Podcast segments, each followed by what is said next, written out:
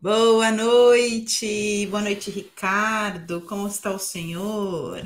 Boa noite, tudo bem? Como está? Na paz, na paz de na Deus. Paz, na paz e nas descobertas. Bem-vindos mais uma vez ao Agentes do Tarô, hoje em nosso 53 programa. Cada vez ficando mais difícil, né, Rick, falar. É, é. 53 programa. Eu sou a Samanta Calegari, taróloga e administradora do Espaço Mercabá. Imagina quando a gente chegar no 394, que nem lá no, no podcast que a gente participou. Vixe Maria, tricentésimo, aí... nonagésimo. É, e a velha fiar. e eu sou Ricardo Baratella, tarólogo, professor de tarô e administrador da Via Lunar Tarô.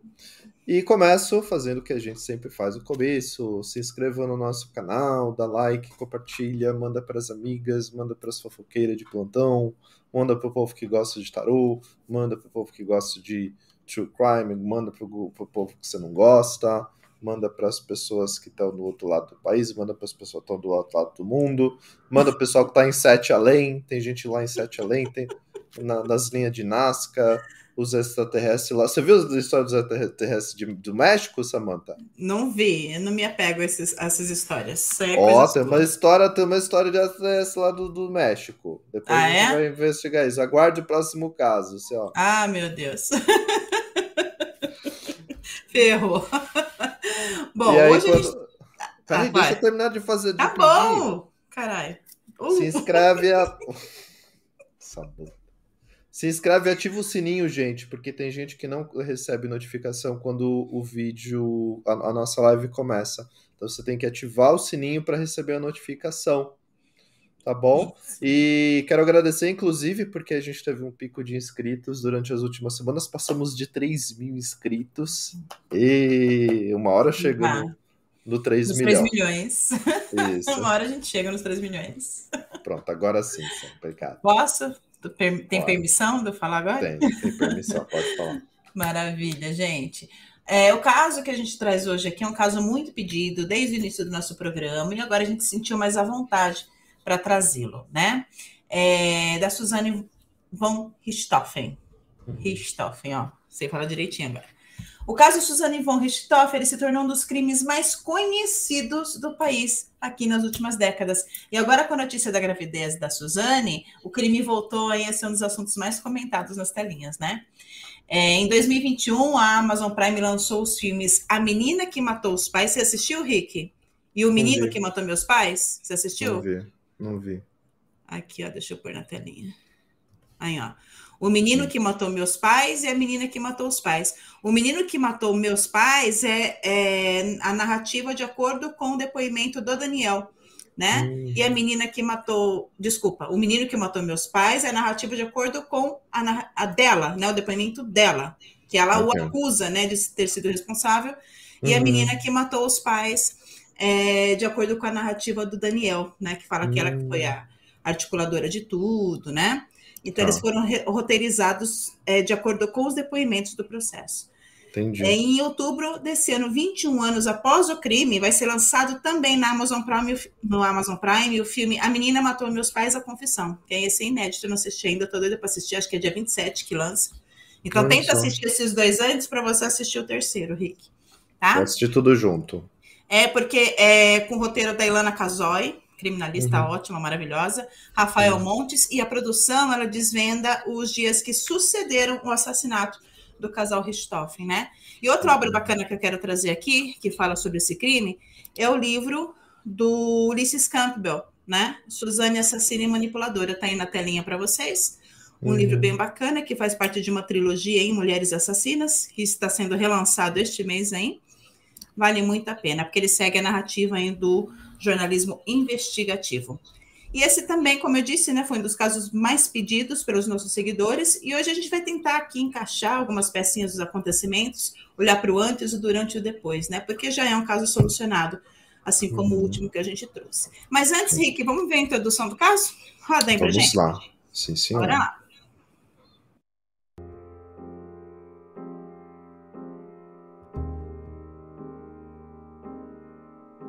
Suzanne Louise von Richthofen nasceu em São Paulo no dia 13 de novembro de 1983.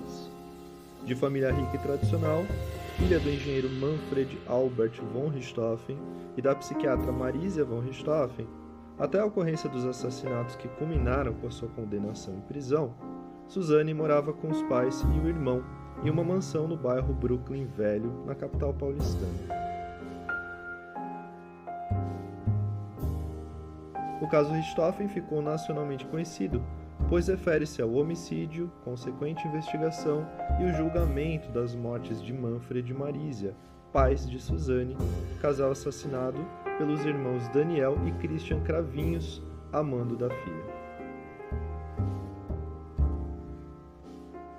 Suzane e Daniel conheceram-se em agosto de 1999 e começaram um relacionamento pouco tempo depois. Ambos tornaram-se muito próximos, mas o namoro não tinha o apoio das famílias, principalmente dos Stoffen, que proibiram o relacionamento. Segundo as investigações, teria sido a discordância do relacionamento dos jovens que motivou Suzane, Daniel e Christian a criarem um plano para simular um latrocínio e assassinar o casal Richthofen. Dessa maneira, o jovem casal poderia manter a sua relação amorosa e os três envolvidos poderiam dividir a herança de Suzane. No dia 31 de outubro de 2002, Suzane abriu a porta da mansão da família no Brooklyn para que os irmãos Cravinhos pudessem acessar a residência. Depois disso, eles foram para o segundo andar do imóvel e mataram Manfred e Marisa, simulando que a casa havia sido invadida e assaltada. O interesse da população pelo caso foi tão grande que a rede TV Justiça cogitou transmitir o julgamento ao vivo. Emissoras de TV, rádio fotografia foram até mesmo autorizados a captar e divulgar sons e imagens dos momentos iniciais e finais, mas o parecer definitivo negou a autorização. 50 mil pessoas inscreveram-se para ocupar um dos 80 lugares disponíveis na plateia, o que congestionou durante um dia inteiro a página do Tribunal de Justiça na internet.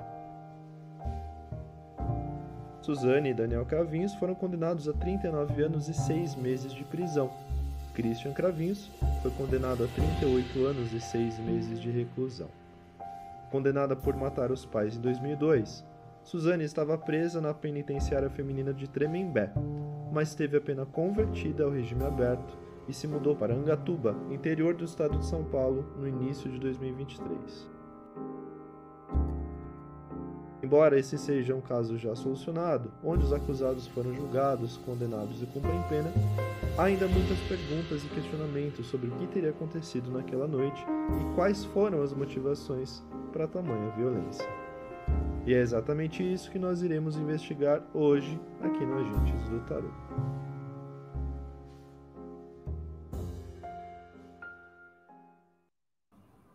Ai, ai, ai. Pois é, eu lembro que estava na escola quando aconteceu esse caso. Faz Favoroso. tempo. É 20, 20, 21 anos, né? 21 anos, né? 21 2002. anos. É, vai fazer agora em outubro, né? 31 é. de outubro. Pois é.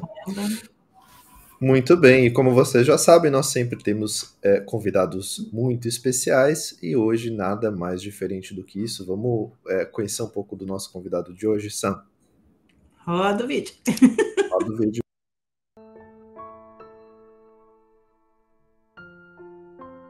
Daniel William nasceu em São Paulo, capital, em 28 de janeiro de 1980. Aquariano com ascendente em peixes, possui lembranças místicas desde os seus quatro anos de idade. Ele conta que uma coruja visitava em seu quarto enquanto ele acordava. Daniel conta também que tinha medo do cometa Harley. Diziam que o mundo iria acabar. E aos seis anos de idade, ele assistiu um documentário sobre as profecias de Nostradamus e percebeu um mundo de terrores, sofrimentos e injustiças e que o mundo iria acabar mesmo. E foi aí a primeira vez que ele conversou com Deus, sem que fosse uma reza decorada. A partir daí, ele começou a meditar sem saber que era meditação Daniel se projetava no astral e achava que era apenas um sonho. Sua família seguia a orientação do Espiritismo, o que o estimulou a ler as literaturas psicografadas e a se identificar com a experiência da morte e do desdobramento astral. De lá para cá, sua vida espiritual se desenvolveu e a sua jornada mágica e mística tomaram forma.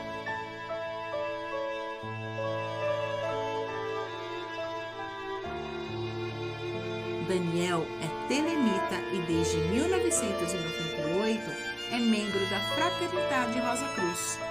Estudioso do xamanismo urbano e tradicional, reikiano, praticante de yoga, iniciou seus estudos do tarô em meados de 2005 e desde então aprendeu com grandes nomes: Prater Goya, Nívia Gion, Giancarlo Quintimidi, Weiner Lira, Ricardo Baratella, entre outros.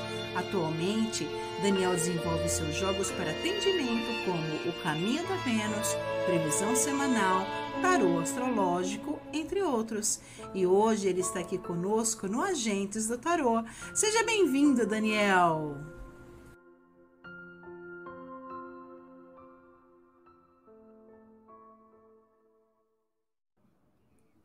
Aê! Vamos ver se ele nos ouve agora. Está nos ouvindo? Diz que sim. A gente estava com um problema aqui. Olha, seja bem-vindo, Dani. Hora gente que não ouvia ele, mas seja bem-vindo, Daniel. Muito feliz de você estar aqui hoje conosco. Eu que agradeço, primeiramente, honrar a todos, 93, a todas as estrelas. E estou aqui hoje num dia especial, né? um convite especial, um programa que eu admiro, é, admiração, Rick, todo mundo do Mercaba, Caminho da Imperatriz, Círculo Hermético, do Goya, pessoas assim do meu coração mesmo. E é um prazer estar aqui hoje. Prazer é todo que nosso. Maravilha, prazer é todo nosso. Obrigado por ter topado. Vamos lá, Dani. Antes da gente começar, já vamos trazer o jabá. Conta pra gente sobre seus atendimentos, forma de contato, redes sociais. Curso.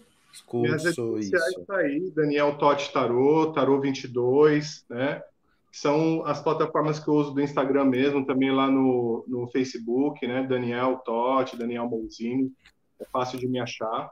É, eu desenvolvo trabalho hoje em dia de previsões semanais, um trabalho muito legal, onde eu pego a energia lunar da semana, com o signo lunar da semana. Você sabe que a Lua tem essa coisa, né? De ser ascendente, de ser descendente, a lua da uhum. colheita, a lua do plantio, e isso influencia na nossa energia.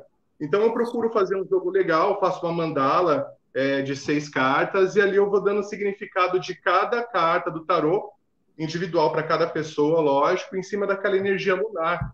Então, é muito legal, porque a gente vai se né, observando através desse aspecto lunar também o tarô. Faço também o caminho da Vênus, pego todo aquele aspecto astrológico que a gente vê no tarô, principalmente no tarô de Tote, que isso está mais uhum. exposto, né? Então, uhum. acabo observando essas questões e trazendo também algumas orientações. É, o caminho da Vênus é legal porque é, é, é aquilo que nos afeiçoa, é aquilo que nos atrai, é aquilo que uhum. a gente conectado magicamente. Hoje, sexta-feira, dia dela, né? A Lua é. entra em Libra também, Lua Nova, Rocha Xaná chegando, né? Como a Nívia disse. Lá. Hoje é. Então, a gente uhum. tem tudo que assim levar o, o melhor para as pessoas, né? Orientar. Então esse é o meu trabalho. Faço leituras é, diversas, né? Então querendo saber do meu trabalho, é só me procurar lá no Instagram Daniel Totti Tarô, Tarô 22, ou pode passar o WhatsApp aqui? Pode, claro. Claro. Pode. WhatsApp 98697 8133 Daniel. É só estar tá lá e falar comigo. É isso, é, vamos jogar. deixa eu botar aqui no. Fala de novo. Estão me ouvindo? Eu não estou ouvindo vocês. Ah, meu é, pai. Eu estou te ouvindo, Daniel. Você não nos ouve? Problemas... Deixa eu tentar ver aqui, mudar o padrão. Ai, meu Deus. Nós ficamos é melhor antes quem do sabe, programa. Quem sabe faz ao vivo. A gente. É. Agora ele que vai ter que ler a nossa. Ele que vai ter tá que ler. agora? Tá Estou. Estou, mas ouve? você nos eu ouve. Estou ouvindo vocês. É, esse é o problema, você não nos ouvir. É. E agora, o que a gente faz? Vamos falar para ele sair e entrar de novo. É, Quer sair e entrar de novo, Daniel? Ele, Acho que ele vai colocar o fone, vamos ver. Vamos gente, é assim, tá? É assim que Ao vivo é assim. Parada. Alô. Tenham paciência, tenham calma com a gente. É bem isso mesmo, André. Energia carregada aqui. O trem tá. Vamos, Vamos ver. ver. Tá nos ouvindo agora? Dani, alô. Não? Não. Ô, oh, meu pai. Ai, meu amor. Deus. Entrar de novo para ver se, se melhora. Isso, tá. isso. Então, enquanto ele sai e entra de novo, olha, eu vou colocar aqui as redes do Daniel na telinha aqui para vocês, daniel.tote.tarô. E tem uma outra rede que é arroba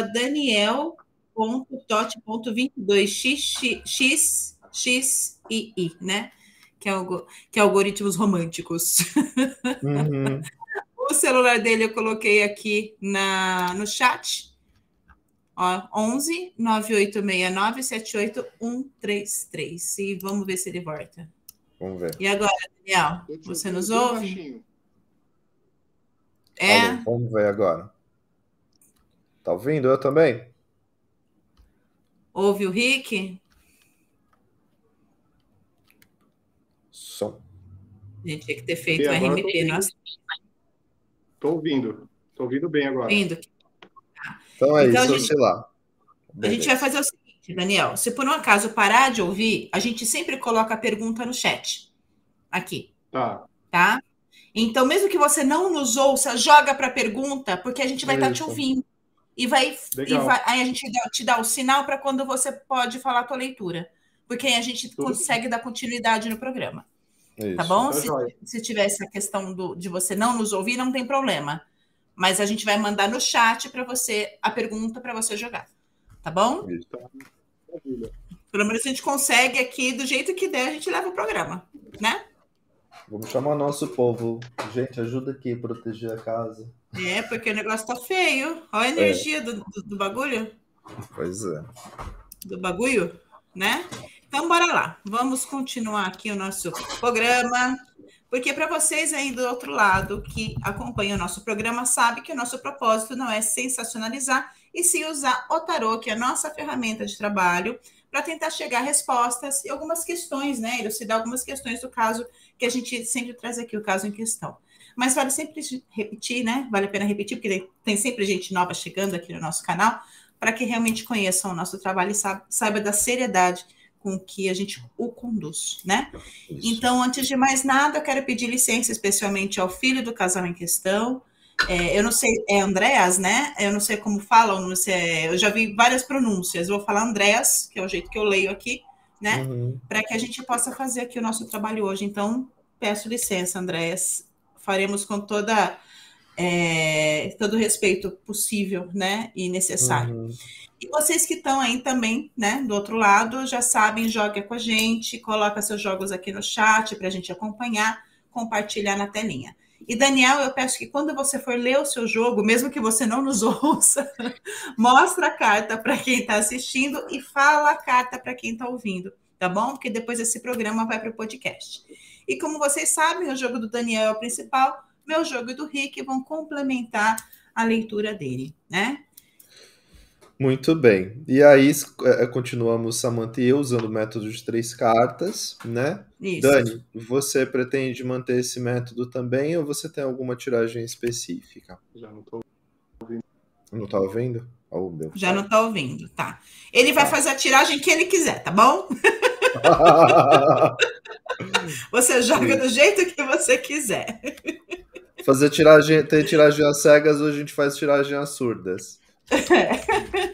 Né? Então explica o, o, o, método aí.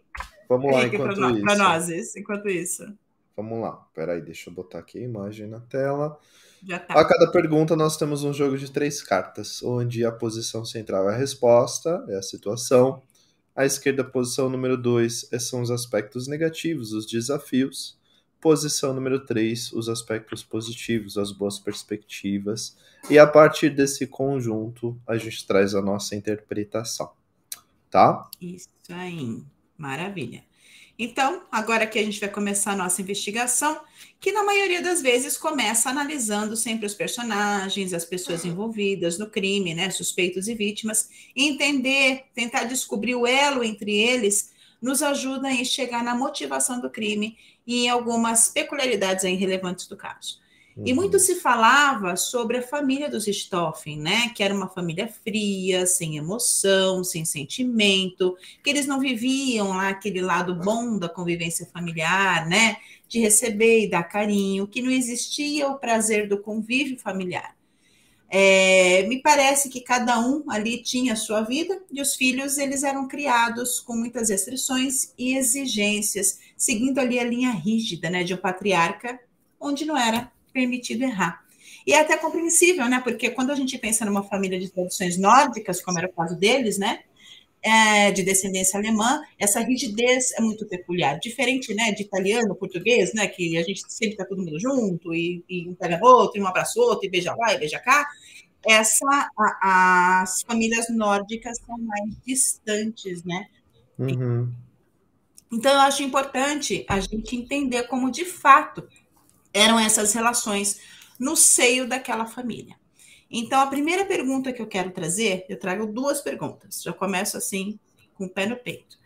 A primeira delas é como era a relação do casal Manfred e Marísia, os pais de Suzane, e a segunda, como era a relação dos pais Manfred e Marísia com os filhos Suzane e Andréas.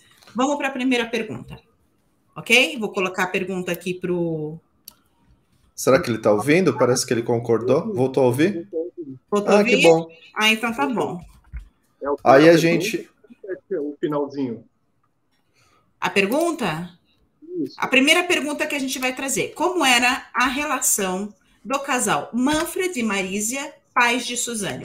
A relação do casal em si. Essa é a primeira pergunta que a gente vai trazer. Uhum, isso. Tá? Ó, o Rick já colocou na telinha, hein? Eu coloquei na tela pro, pro Dani também ver, caso fique mudo. Maravilha. Tá? Peraí que eu Bora tô lá. embaralhando ainda, hein? Calma só, mano. Não, eu tô embaralhando e ele já chega. Fiquei nervosa agora. Respira. Vai, Dani. Fala, fala, Dani. A primeira coisa que aparece aqui, parece que a hum. coisa já estava terminando. Eles já estavam indo assim, a conversa já era uma conversa sem paciência gera uma ideia assim, faz o que você quiser da sua vida. Eles já estavam uhum. de saco cheio um do outro, né? Eles estavam em, em parece que indo para separação. A primeira carta que saiu foi o sete de copas, né? Só canta a carta para é, gente, fala... tá? É, desculpa, sete de é, copas. É, sete de copas aqui no positivo, positivo é direito, né? Isso. Isso. Então, sete de copas no positivo, mostrando que eles já estavam em vias emocionais de abandono mesmo, de deixar aquilo para trás, né? De não dá mais para seguir em frente. E aqui aparece o oito de paus, hum. Mercúrio em Sagitário, quer dizer, havia negociações acontecendo. Parece que essa condição referente à, à, à fortuna que eles tinham, o dinheiro, a herança, tudo que ia ficar nas divisões, isso estava, de certa forma, incomodando a relação, porque o prejuízo estava na porta deles. Tá. Sim, cinco de ouros, né? Isso, uhum. cinco de ouros. Quer dizer, eles não tinham a harmonia, não tinha, não estava legal, sabe? Uhum. Então parece que essa condição do casal, você vê que aparecem dois oitos no positivo e no negativo. Quer uhum. dizer, essa energia que a gente pode trazer, uma energia de Rod, uma energia é, é, da casa astrológica escorpiana, isso traz uhum. Significado para a gente para mostrar como estava a relação dos dois. Uhum. Né? Quer dizer, tá. devia estar tá um, não devia estar tá legal, né? Uhum. Devia estar tá acontecendo alguma traição aqui que estava dando prejuízo financeiro. Então, provavelmente, Sim. eles estavam ali em vias de discórdia, em vias de desarmonia. Perfeito. Uhum. E teu jogo? Quer falar o seu, Sam? Quer que eu fale o meu? Pode falar. Tá. Então vamos lá. O meu tá abrindo aqui com dois de espadas negativo página de paus e positivo a torre. Eu achei muito curioso o, o Dani trazendo oito de copas, porque todas essas questões que a gente está tendo agora de problema de, de voz e tal, a pergunta que estava rolando, curiosidade, isso não tem a ver com a pergunta, tá? Saiu oito de copas negativo, então tem a ver realmente com o andamento com do caso, do... com a energia do caso, tá? Agora voltando para a questão, realmente não era uma relação que existia, dois de espadas, assim, era uma relação de convivência, muito mais de convivência em nome dos filhos, em nome da família, uhum. do que a relação afetiva é, efetivamente. E o 2 de, de, de, espadas também traz esse tom de negociação. Concordo com o Dani, com o Dani quando ele fala sobre a questão do, da, da herança, de como fica, os bens da família, e não necessariamente herança, né? Porque obviamente eles não sabiam o que, o que ia acontecer. Sim. Mas assim, Sim. de repente, numa separação, eles estariam negociando a divisão dos bens, por exemplo, tá? E a torre aqui fala que estava limítrofe, mesmo que esteja positivo, era uma situação que era limítrofe entre eles dois. Tinha muito atrito, que era internalizado por conta do uhum. dois de espadas. Então, muita coisa que não era dita, mas não era, era um dita, clima, não era falada, né? Era um clima tenso, né? É. É. E você, Olha só, meu jogo aqui ele abre com o sol. Eu tenho um 10 de espadas no negativo e um rei de copas no positivo. Então, como que eu vejo essa relação? Eu vejo essa relação até com uma certa harmonia, mas aquela harmonia combinada. Dentro uhum. dessa convivência, eu não vejo essa relação de tesão, de paixão, de casal, né? Uhum. Eu acho que era uma coisa muito mais de irmandade, né? Muito tempo vivendo juntos e tudo mais, mas uhum. sim rolava esse estresse, rolava essa. É, é, é... Qual foi a palavra que você trouxe? Tensão? Essa tensão, olha, rolava essa tensão e muitas coisas não eram faladas. E eu vejo essa tensão muito mais para o lado dela do que para o lado dele, o que justifica uhum. né, não ser falada. Né, uhum. Porque ele devia ser um homem muito rígido, é o que aparece. Embora ele se uhum. aparente aqui com um rei de copas, esse rei de copas, para mim, está de costas para esse relacionamento. Então, uhum. Daniel trouxe uma possível traição, um possível relacionamento fora é possível que isso acontecesse assim, com esse rei olhando para o outro lado, né?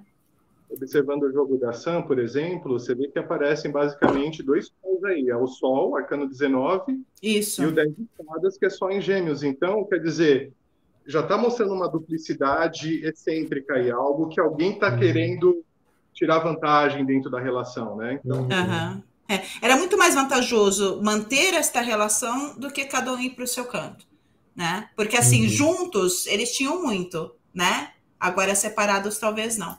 Então acho certo. que rolava esse conflito de interesse sim, né? É, é.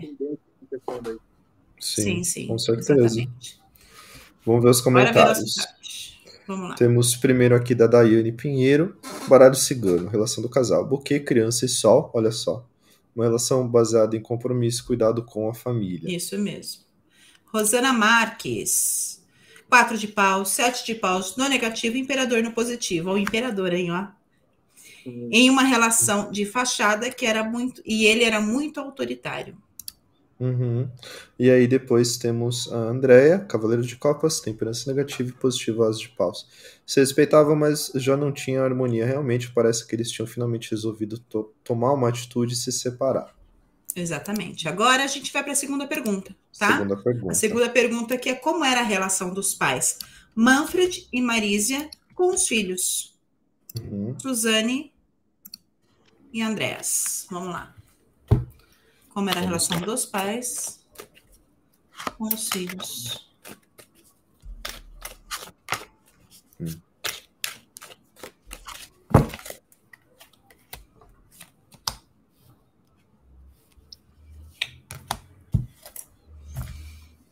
Então, no positivo aí, aqui, a princesa de paus, no positivo. Uhum. No negativo, a imperatriz. Ok. Não tinha problema com a mãe. Uhum. e aqui a gente vê no meio, né? A, a o as de copas. o as de copas. Quer dizer, eu vejo assim, muita briga com a mãe, a uhum. discussão era intensa, as questões referentes ao namoro era realmente é, é, entraves emocionais entre elas, tanto que ela tinha vontade de ela mesma esfaquear essa mulher. Essa, essa princesa de paus aqui, ela é muito impulsiva, ela tem a força, a energia do elemento fogo, e quando se sente provocado, aqui, é, eu acho que no positivo ele ganha muita força, entende? É, é, essa coisa exaltada da princesa, de querer as coisas da maneira dela, do jeito que ela quer. Então, Aqui eu vejo a princesa como a filha, e aqui eu vejo a imperatriz como a mãe. E a mãe está uhum. no negativo. Quer dizer, a visão que ela tem sobre a mãe é muito é, é, é seca. Minha uhum. mãe, ela não me oferece nada, ela não tem nada para mim. Né? Ela não uhum. consegue apoio. ela não consegue me dar sentimento, ela não consegue preencher esse vazio que eu tenho. Uhum. Então, ela tinha muita raiva. E a mãe, de certa forma, via de, como eu posso colocar, ela viu um erro que ela tinha cometido. Ela sentia medo da filha. Uhum. Percebia já, a intuição dela já percebia que algo ruim poderia vir dali, entende? Sim. Então acredito que a mãe dela agia com medo. A mãe uhum. dela educava com medo, a mãe dela ficava com o pé atrás. Provavelmente Sim. algumas discussões referente ao fogo da paixão, ao fogo, né? Uhum. Da princesa então atrás. a Marisa já, já tinha um pezinho atrás aí com a, com a Suzane, né? Uhum. Ok. E você, Sam? Bom, meu jogo aqui abre com um louco. Eu uhum. tenho um seis de espadas no negativo e uma rainha de espadas no positivo. Então eu vejo nessa combinação aqui de louco com, com um seis de espadas é uma relação de desapego, de distanciamento. Né? Então, realmente, essa frieza, espadas é muito fria, né? Metal é, é, era um distanciamento muito grande, não, não vejo afetividade, não vejo carinho, não vejo acolhimento. É, e essa rainha, é engraçado que a gente traz a questão do pai, do autoritarismo do pai, mas essa mãe também não era fácil, não. Essa mãe também não era fácil, não. É uma rainha de espadas, é no positivo, mas ainda é uma rainha de espadas, né? Sempre ali uhum. no comando, querendo que seja do jeito dela, da forma dela, porque assim, deu, é, a, dá para entender que dentro da relação dos pais, ela era submissa, a mãe, né? uhum. né? A mãe era submissa. Na relação com os filhos, ela já ocupava o espaço hierárquico dela ali, eu que mando nessa parada. Uhum. E ela deixava isso muito claro, uhum. né? Mas no, no, no, geral, assim, uma relação de distanciamento mesmo, de desapego. Uhum. E o teu okay. jogo, Rick? O Mil abre com seis de paus no centro. Imperador negativo. Epa! É. E o Cavaleiro de Copas. Eu achei muito curioso porque o meu jogo não mostra a, a Suzane, ele mostra o filho. Muito o filho, mais né? do. Então é, já fica essa pergunta subliminar, né? Onde estaria a Suzane no, no meio dessa relação? Então, meu jogo é. ele mostra que tem uma atenção muito maior em relação ao filho, ao masculino, até mesmo por conta dessas tradições né, patriarcais. Tem o imperador negativo, que é extremamente conservador, uhum. é, duro, rígido, né? Sim. E eu vejo o filho aqui no Cavaleiro de Copas positivo recebendo afeto. Olha que interessante. É, você, é, o, o, Daniel trouxe na leitura dele a Suzane. Uhum. Eu trouxe os dois, né? Uhum. Porque para mim não me direcionou e você trouxe ele. Que interessante. É, são, são três lados, né, do, do, da mesma história. Muito legal. Sim. Muito legal. Né? Muito bem. Vamos ver os comentários. Vamos, vamos. tinha um aqui antes. Da Daiane, é. Achei Vou já. pegar a Daiane Pinheiro. Coloca aqui para mim. Daiane aqui. Pinheiro. Com os filhos, casa, nuvens, urso, podia haver excesso de proteção e manter tudo nos conformes, o que causava uma certa discórdia. Uhum. Depois nós temos aqui a Juliana. Rendel. As de copas, negativo, página de copas, positivo, oito de ouros. Vejo traição nessa página. Ah, tá. Esse daqui tá ah, falando da, da, da, pergunta anterior. Uhum. É. Temos André aqui. Misericórdia, abre com torre. Negativo, cavaleiro de paus, positivo, 10 de paus. Era um relacionamento destroçado. Muita briga, sangue, sangue fervendo. Fingiam para quem é de fora empurravam com a barriga a relação. Ok. Ana Paula Bardini. Acho que é a primeira vez, Ana Paula, aqui. Seja bem-vinda, Ana Paula. Uhum. Olha só, dois de espadas negativo, seis de paus e rei de espadas positivo. Muita discussão e sem afeto. Uma família que era muito fria. Uhum. Aí temos a Juliana respondendo a essa pergunta. Imperador. Olha lá, Imperador, As de paus, sete de espadas. Relação de controle, concordo com os conflitos. Com sete de espadas, sete de espadas vejo muito ressentimento, como se os filhos não tivessem laços afetivos. Isso. Não era disseminado isso, né? Não era uhum. proposto isso, né? Uhum. Os laços afetivos. Então, é. E a é. presença dele Ros... é. é. Isso. Super. Olha só. Uhum. Rosana Marques, Cavaleiro de Ouros, quatro de ouros no negativo e dois de espadas no positivo. Eles não se importavam muito com os filhos. Ok. Maravilha. Então, bora continuar. Vamos, vamos avançar. Então, é uma coisa que chama bastante atenção durante as investigações foi a organização da casa dos Stoffen, né? Era tudo muito organizado e o próprio uh, ambiente da casa demonstrava a exigência, a rigidez da convivência naquele ambiente. A casa não tinha vida, né? Parecia cenário de novela. Eles tinham acabado de se mudar para lá e não tinha nada fora do lugar. Os vizinhos diziam que a família era fechada, reservada, tinha uma vida social restrita e não recebiam ninguém naquele ambiente. O fato deles serem uma família com emoções menos afloradas não significa necessariamente que não havia amor, né? Mas claramente a afetividade era demonstrada de outra forma. E já que a gente entendeu, né, é, a relação entre eles, vamos agora tentar compreender o que de fato acontecia dentro da intimidade desse âmbito familiar. Então a pergunta é: o que acontecia dentro da casa, no âmbito familiar? Se a gente consegue mais informações.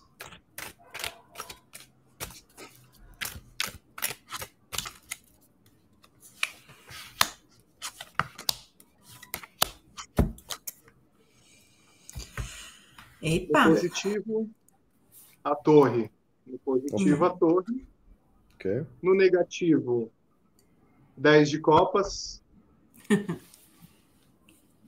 na síntese aí da questão, o cavaleiro de paus.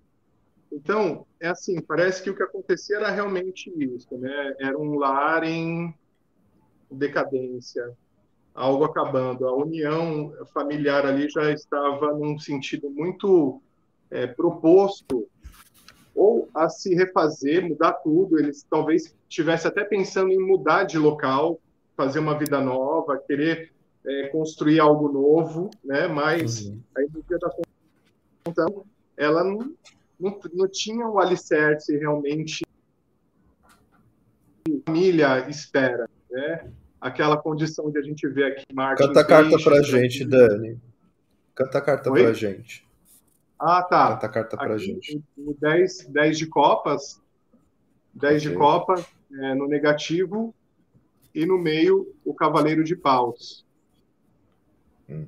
Então, esse, essa carta aqui, esse 10 de copas, ele demonstra hum. que no negativo não tinha essa afeição, não tinha essa união familiar, e provavelmente lá dentro acontecia, é, acho que alguém falou aí, acontecia muitos insultos.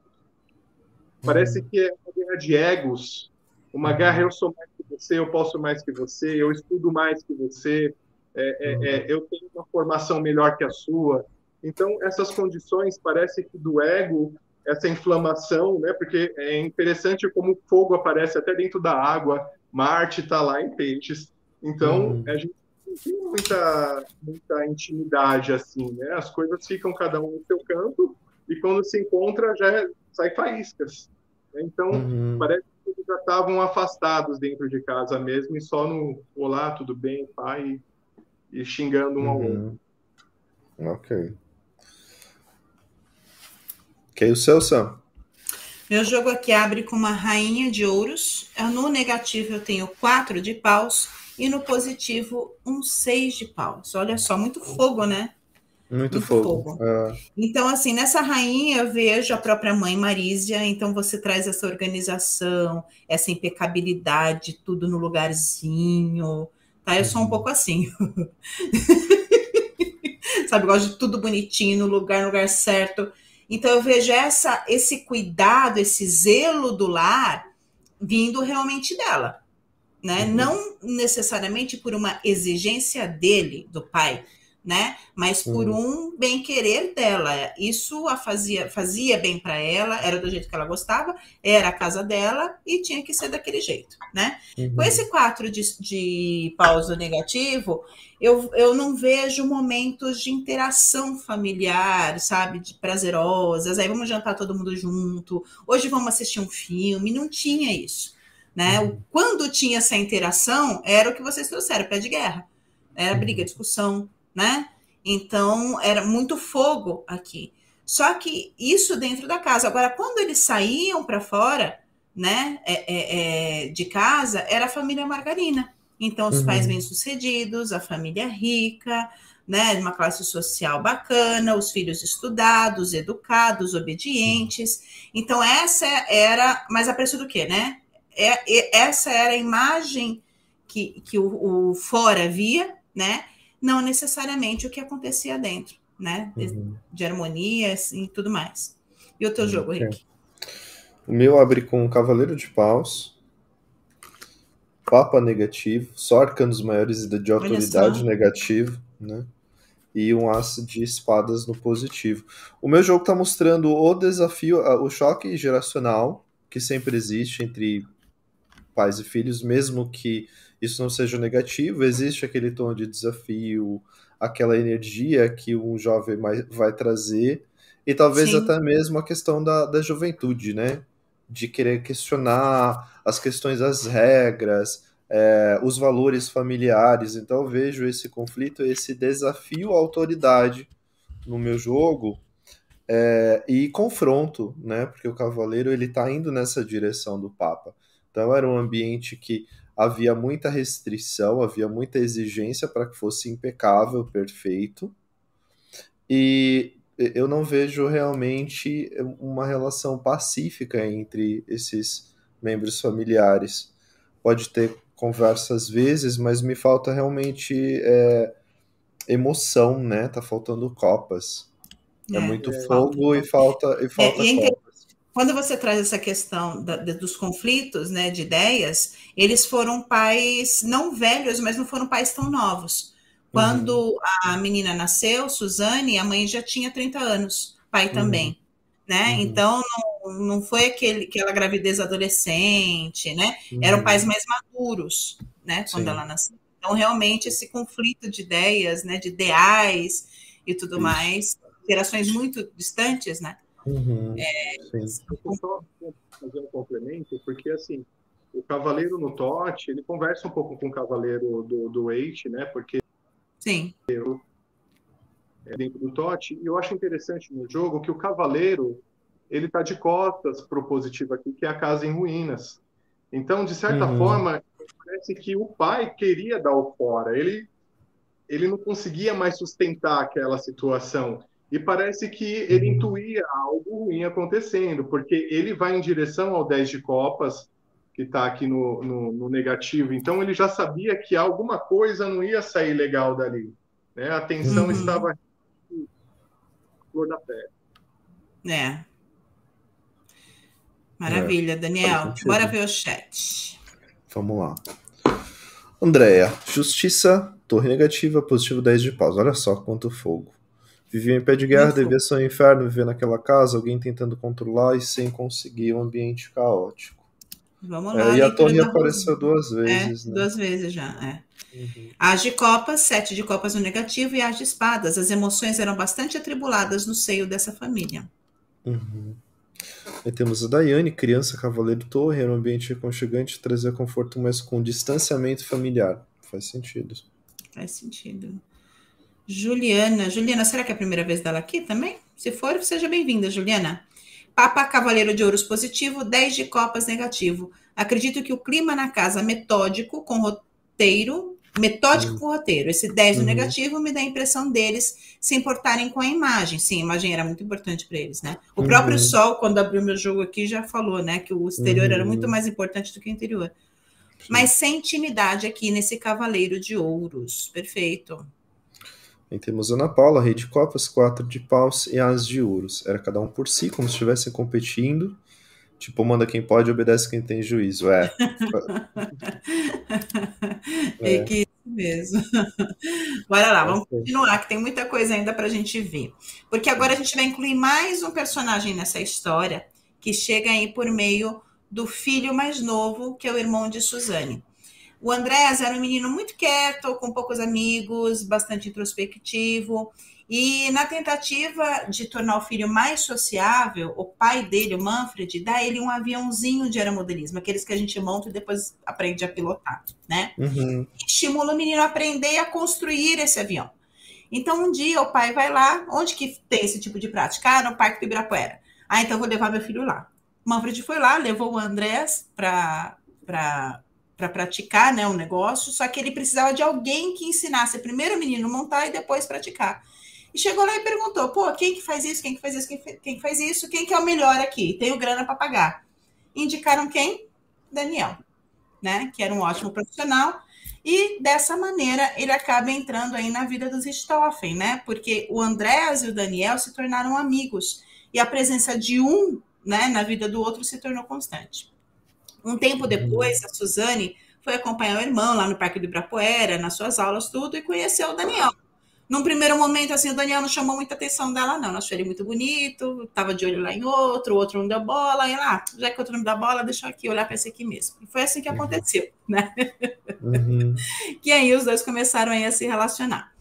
Aí, nesse momento, acontece o inverso, né? É onde a Suzane entra na família do Daniel, porque aí o Daniel leva ela para casa, apresenta os pais, o irmão Christian, né? E ela começa a reconhecer ali a afetividade que é ausente, era ausente na família dela, na casa dela. Então, a pergunta que eu quero trazer agora é, está diretamente relacionada a isso, sobre essa afetividade, essa relação, essa falta né, de, de aparente amor dentro dessa família.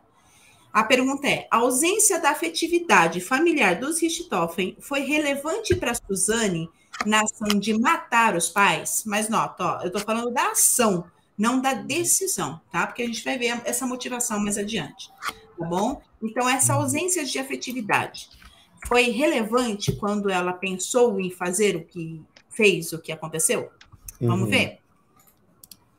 Ai, meu Deus. Pois, pois. Foi eu coloquei. Isso.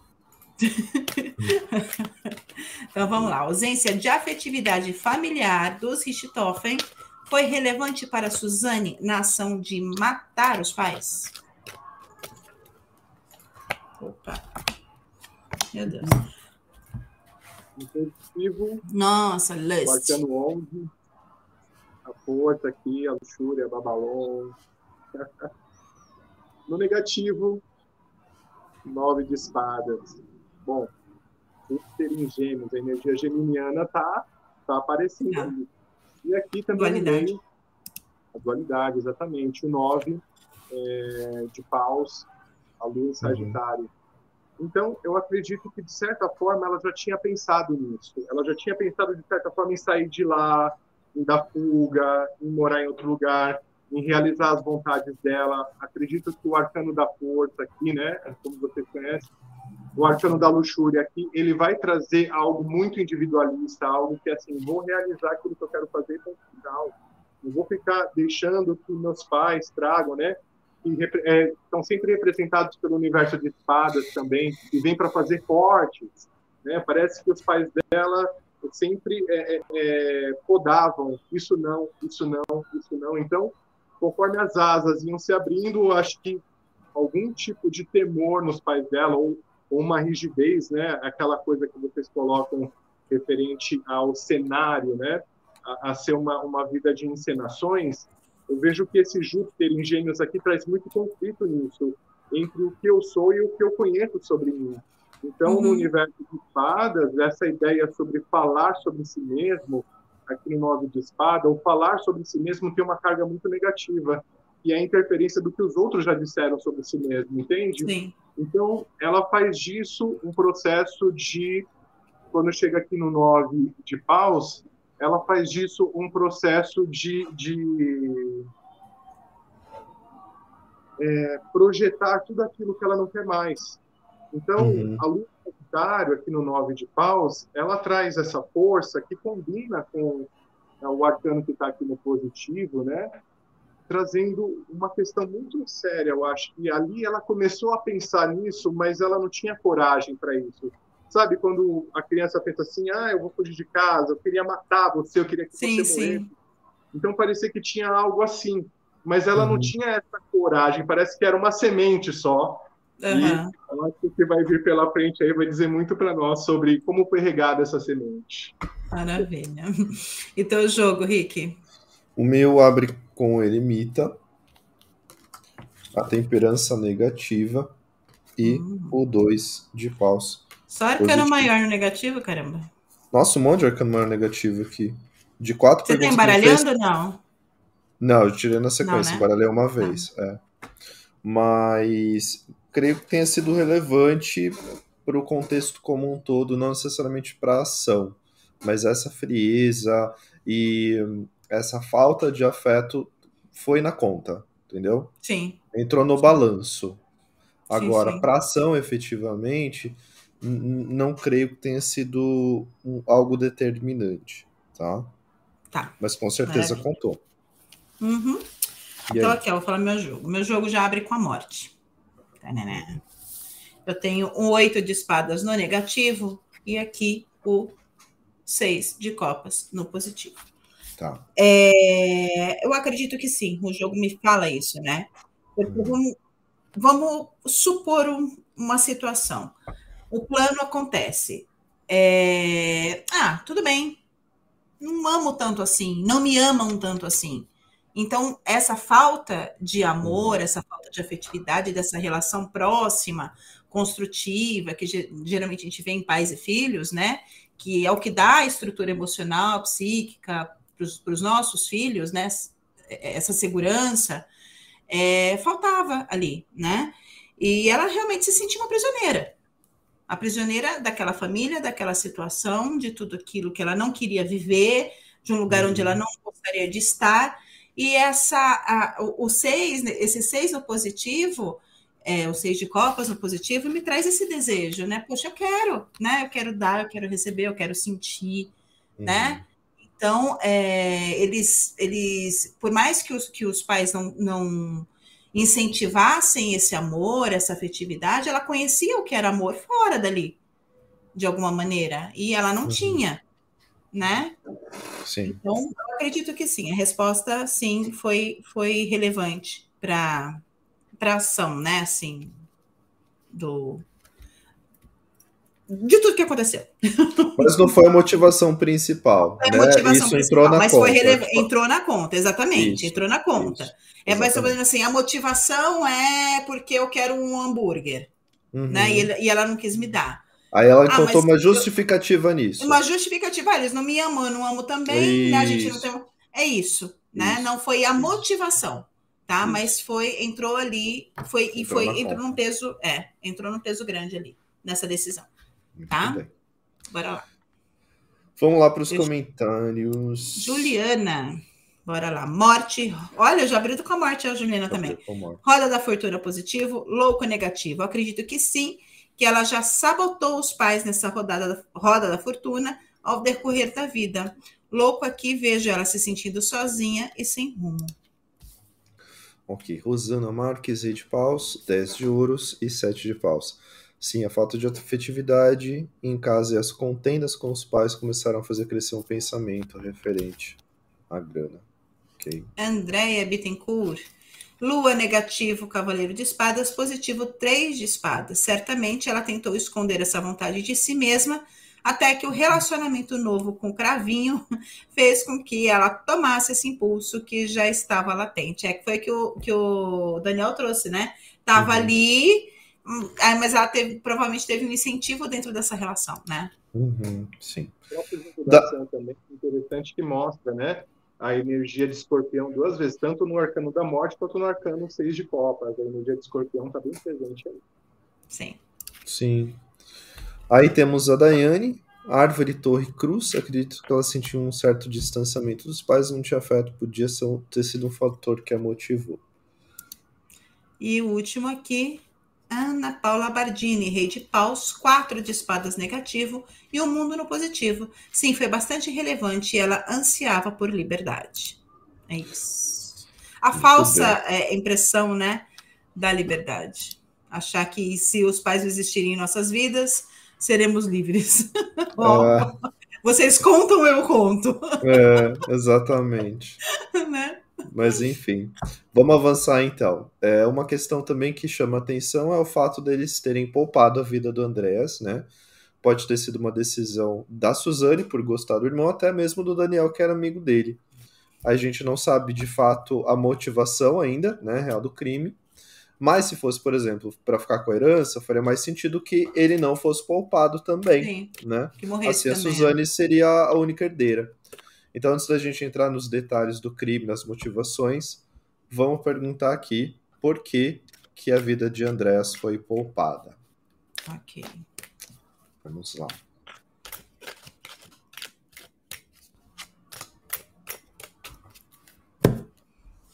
Jesus.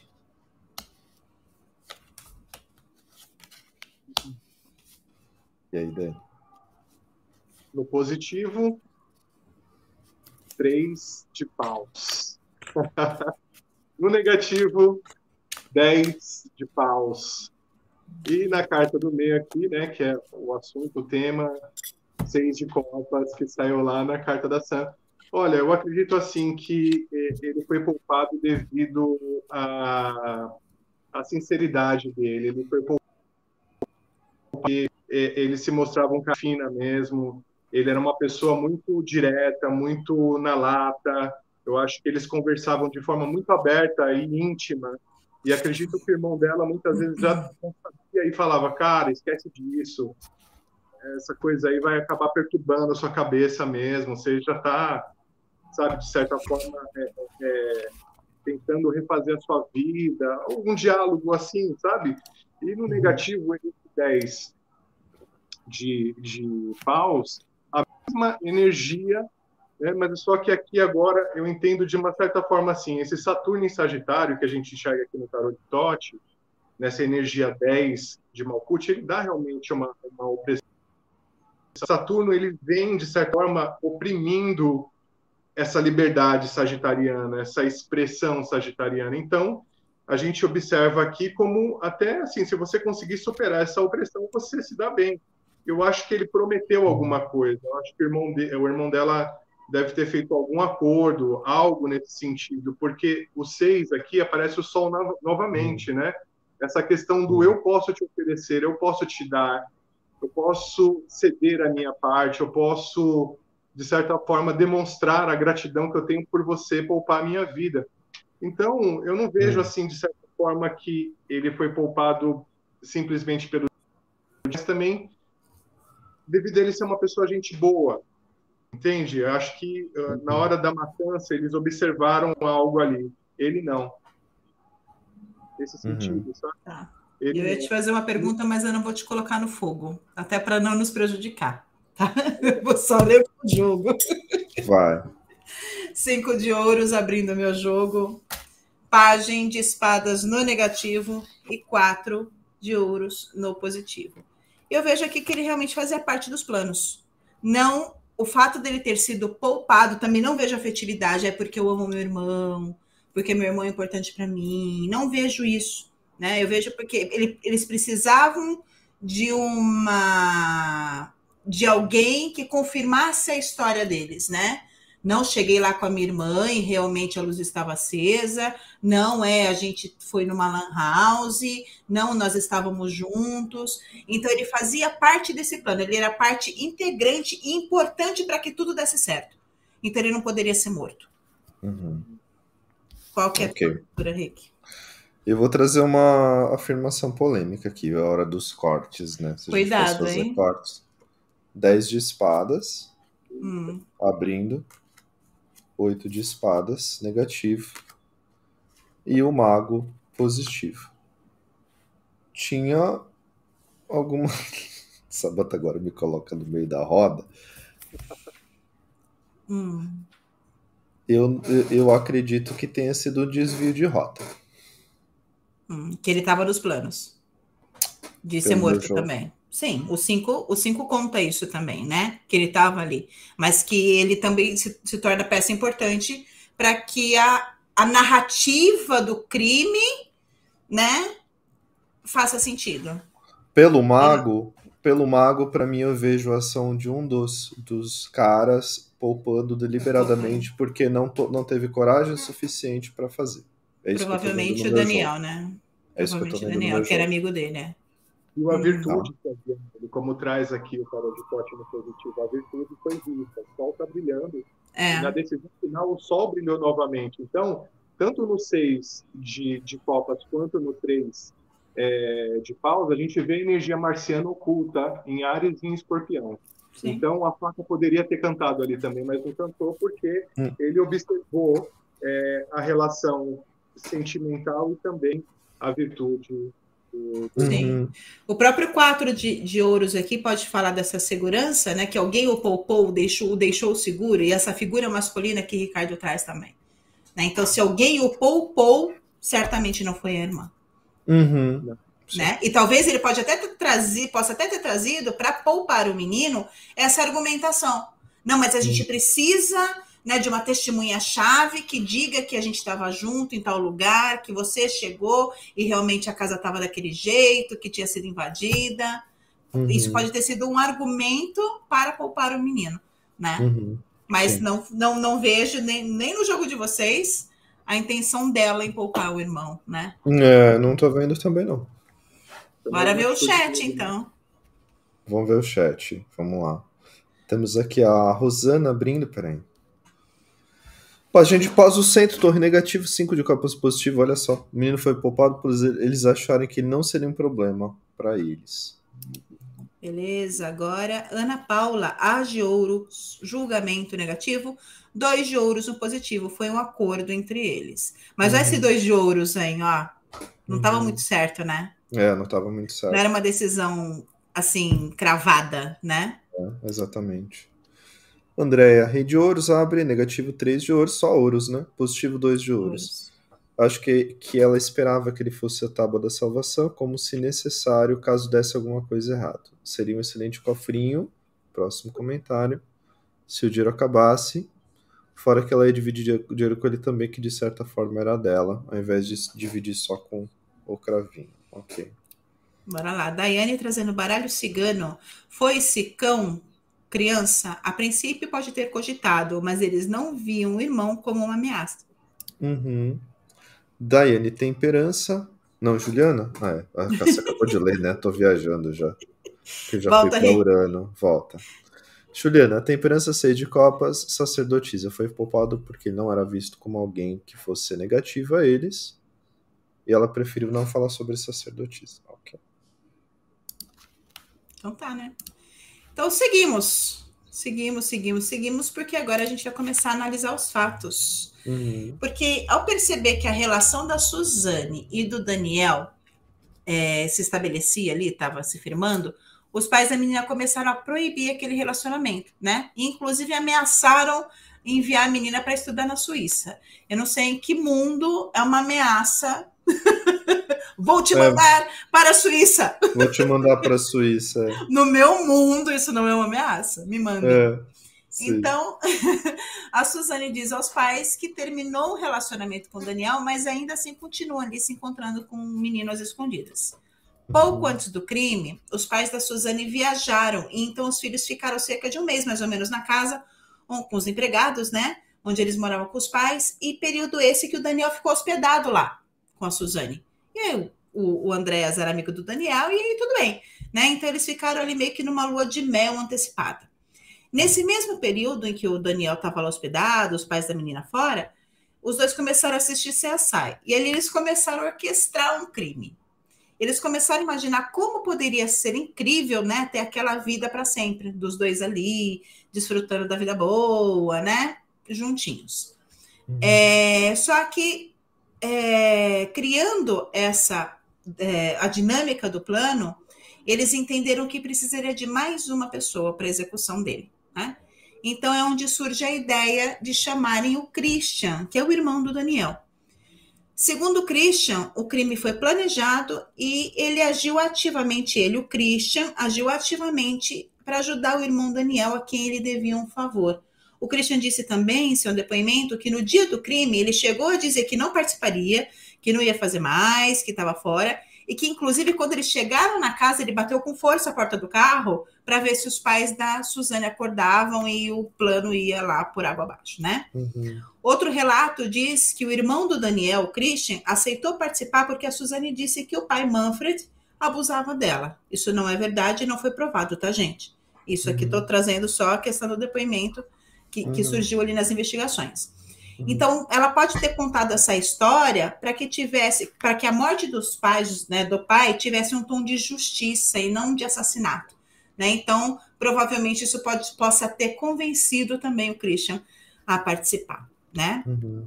Então, o que será que realmente motivou, né, o Christian a participar desse crime? Dívida de gratidão com o irmão, justiça, porque ele, a, a Suzane dizia que era abusada pelo pai, e será que ele pensou mesmo em desistir ali no dia, né? Então, estou trazendo de novo duas perguntas. A primeira, porque o Christian aceitou participar do latrocínio, e a segunda, se ele realmente quis desistir de, e sabotar o plano ali de última hora. Então, vamos para a primeira pergunta que eu vou colocar aqui no chat para vocês. Bora lá. Por que Christian aceitou participar do latrocínio? Qual foi a motivação real dele? Ok.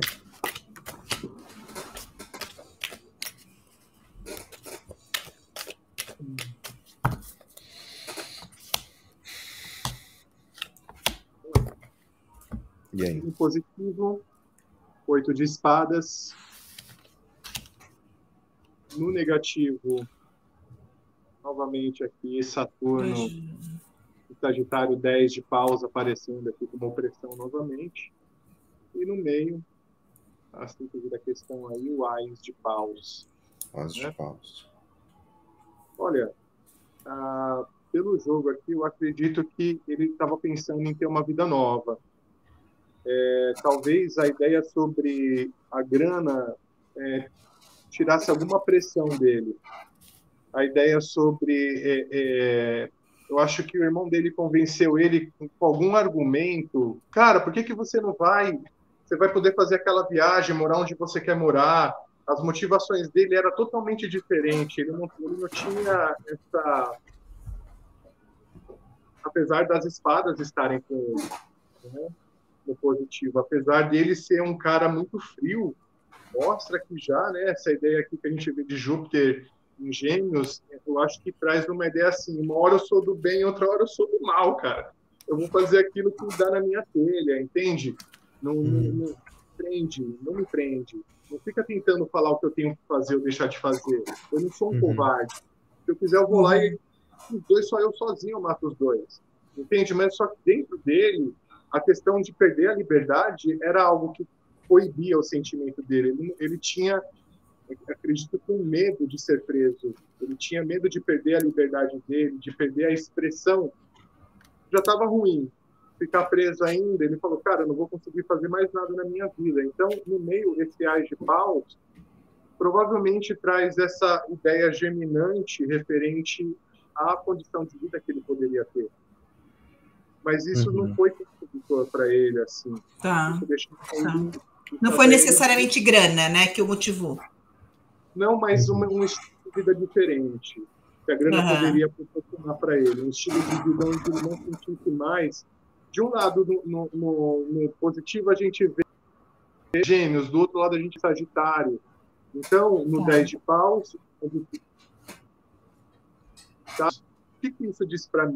isso disse para mim que ele era uma pessoa realmente muito confusa no que ele queria para a vida dele e ele poderia ser facilmente influenciável por qualquer ideia que trouxesse para ele uma ideia de liberdade e ninguém mais interferindo na vida dele com nenhuma questão.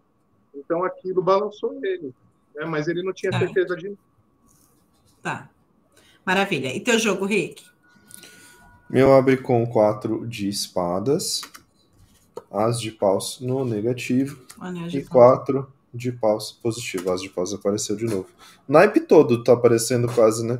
É, Copas é. nem tanto, né? Copas nem tanto, exatamente. É. Mas olha só, o meu jogo diz aqui que ele topou porque ele realmente foi convencido a. Quatro uhum. de espadas não tava nem um lugar nem outro. Para ele era meio que indiferente. Ele topou Sim. mesmo porque ele foi. É, é, criaram um sonho, né? uma, uma, uma ideação do que, uhum. do que poderia ser o mundo depois desse ato, né? Daí vai conversar com o jogo do Daniel, mas ele foi influenciado mesmo, ele Sim. foi levado a. Concordo. Olha só meu jogo: três de espadas, uma rainha de paus no negativo e um cavaleiro de espadas no positivo. Convencimento total nesse cavaleiro com três de espadas, né? E a rainha, então, né? É, então, essa rainha no negativo, sabe o que ela me trouxe? Eu não vejo que a situação da Suzane o comoveu. Sabe? Uhum. Eu não vejo essa empatia, e o pai judiava dela, é, coitadinha, não vejo isso. Isso, uhum. foda-se, ele cagou para uhum. isso. Né? Uhum. Mas o que o irmão trouxe, a ideia que o irmão trouxe para nesse cavaleiro aqui de espadas, né? Uhum. De, de, de sair desse três de espadas dele, dessa vida que ele não gostava, que ele não tinha tudo que ele queria e tudo mais, de insatisfação, né? Que o fez convencer.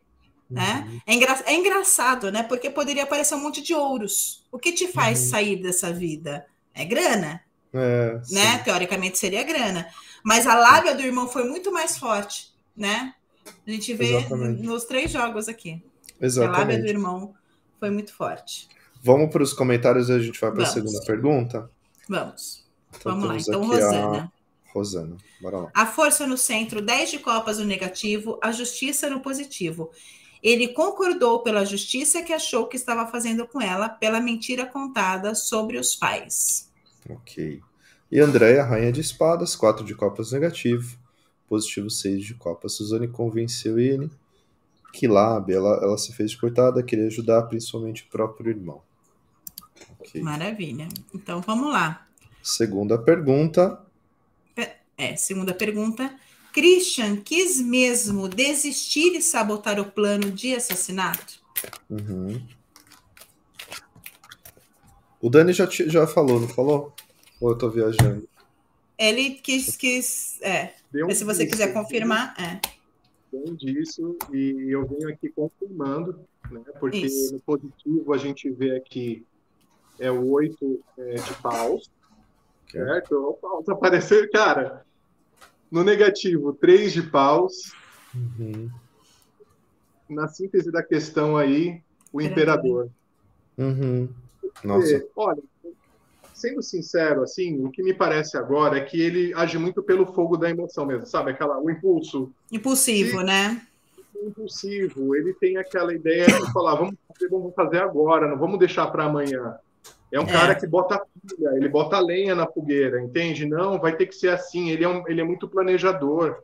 Essa uhum. ideia aqui no que a gente vê no oito de paus, essa velocidade da situação, ela é uma velocidade muito de vendedor, sabe? Aquela venda na hora, pá, vamos lá, cara. Agora, né? É. Agora, compra. Não, não é fecha, é só... né? O calor da emoção. Então, e no negativo, quer dizer, ele consegue, de certa forma, é, anuviar é, como eu posso dizer, a ética das pessoas. Ele consegue fechar a visão do centro moral. Ele consegue, ele tem um poder de convencimento, esse irmão dele, o Christian, de fechar. Então, ó, cara, se você vai me falar, me chamar para fazer algo, vamos fazer do meu jeito. Vai ter uhum. que ser assim, dessa maneira. Uhum. Então, ele tem esse ar de imperador dentro da questão. Quer dizer, uhum. Você pode estar olhando ele, ah, eu quis desistir, mas eu acho que ele sentiu o peso da liderança. Ele viu que Sim. ele poderia levar. Ele quer comandar a parada, né? Ele ia comandar a parada, mas ele não aguentou a bronca. Ele falou: é. não, calma aí. Alguma coisa mexeu é. com ele. A gente pode ver o que, é isso também que mexeu com ele. Uhum. Uhum. Ok. Tá, talvez eu te diga aqui no meu. Vamos ver. Olha só. Três de paus abrindo o jogo, um dois de espadas no negativo e um pajem de paus no positivo. Então, é, essa energia do fogo, né, dessa inflamação, esse, essa impulsividade, embora sejam cartas paradas, né, uhum. é, talvez tenha essa impulsividade interna, mas na hora do fazer tem aquele, né, aquela trava, porque uhum. são cartas de fogo, mas são cartas paradas. Eu uhum. acredito que eu, ele possa até ter pensado em, em, sabotar o plano, mas não porque ele não queria fazer mais. Eu vejo nesse dois de espadas aqui, ah, não vai ser do meu jeito, eu não faço. Assim eu não quero. Uhum. Sabe assim? É uma discordância no plano, na ação ali, que não agradou, provavelmente. Uhum. Então, então assim eu não vou fazer, não. Uhum. Então é mais fácil ele sabotar, né, para que a coisa não acontecesse da forma que ele não quisesse que acontecesse, entendeu? O que aconteceria? O que aconteceu, uhum. não sei né? Se teve essa mudança. Mas não foi pra, porque ele se arrependeu. Tipo, aí não vamos fazer porque não é certo, não é legal. É porque teve uma, uma confusão ali entre eles, né? Um desentendimento ali entre eles que ele não concordou e falou assim: então não vou fazer mais essa bosta. Vocês que uhum. se virem sozinhos, uhum. né? Vai lá, Rick, você. Vamos lá. O meu abriu aqui com página de espadas no centro. Eu tenho quatro, um, cinco de copas negativo. E nove de espadas. E é muito. É um caso de paus e espadas, né? Impressionante. Agora, no meu jogo, eu vejo sim uma vontade de desistir por medo, por insegurança. O meu jogo tá, tá mostrando, tá? tá? Então não, não vou fugir disso. Eu vejo essa. Nossa senhora, mas é um ato tão. que não tem como voltar, isso que é o 5 de Copas está falando. Tá. Depois que eu fiz, não tem como voltar atrás. Então, você, tá você vê como um arrependimento? Não vejo como arrependimento, mas eu vejo como medo do arrependimento. Tá. Entendeu? Será que eu vou me arrepender? Será que isso é certo mesmo? Tá. Será que não é? Então, o Página de Uma crise de consciência de momentânea ali. É uma crise exatamente. de consciência momentânea ali. Exatamente, exatamente. Tá, maravilha. Tá. Beleza. Ana disse aqui que tem mais. Ai, desculpa. Repete. Mas é uma crise, uma crise, mas não necessariamente pensando no outro, pensando em si mesmo. Exatamente. Sim, né, que ele poderia se dar muito mal. Tanto que ele foi Sim. o primeiro a entregar o plano. Né? Uhum. Na hora de confessar, ele foi o primeiro, porque ele falou assim: puta, eu já sabia que ia dar bosta. Né? Uhum. Não vou ficar segurando essa porra, não. Vou jogar logo a Sim. merda no ventilador. Ele foi o primeiro a entregar. Porque ele já sabia, ele já entrou, sabia que sabendo que ia dar errado, que ia dar ruim, uhum. né? Olha só, a Ana falou aqui que tem mais comentários e que a gente não está lendo. O que acontece é o seguinte, Ana, a gente manda a pergunta, lê as, as respostas de vocês, as leituras de vocês aqui, e quando entra uma pergunta seguinte, não tem como a gente ficar voltando. Tá? Então a gente tem que dar sequência ao programa, até que para as pessoas que vão assistir depois entenderem, para a gente não ficar voltando. então entrou a nova pergunta. também, né? É, é tem um delay, também. dá um delay, uhum. tá? Então, para essa pergunta agora da, tem a da Rosane aqui, Rick. Vamos lá. Três de paus, rei de espadas negativo, as espadas positivo. De forma alguma, ele parou para pensar muito, queria partir para o final da ação de uma vez. Isso. Tá. Por enquanto só tem da Rosana. Então entra nesse papo do delay. Agora a gente vai trazer outra leitura, uhum, né? Então não dá é. para a gente voltar nas respostas anteriores, tá bom, Ana? Senão fica confuso o programa para quem assistir depois. Bora então continuar. Então vamos avançar, vamos lá. Dia 31 de outubro de 2002, três dias antes de completar 19 anos, a Suzane, Daniel e Christian colocam o plano em ação. Naquele dia, um pouco mais cedo, a Suzane combina com a irmã de levar ele para Tamala House, sem que o pai soubesse, e diz que deixaria ele lá e que ele sairia com Daniel para comemorar o seu aniversário. O Dresden então aceita e vai com a irmã, né? Suzane e Daniel deixam o menino na La House, passam num determinado lugar para pegar o Christian e os três seguem para casa da Suzane. Ao chegar no condomínio, o carro dela é visto por volta das 23 horas pelo vigia da rua, tá?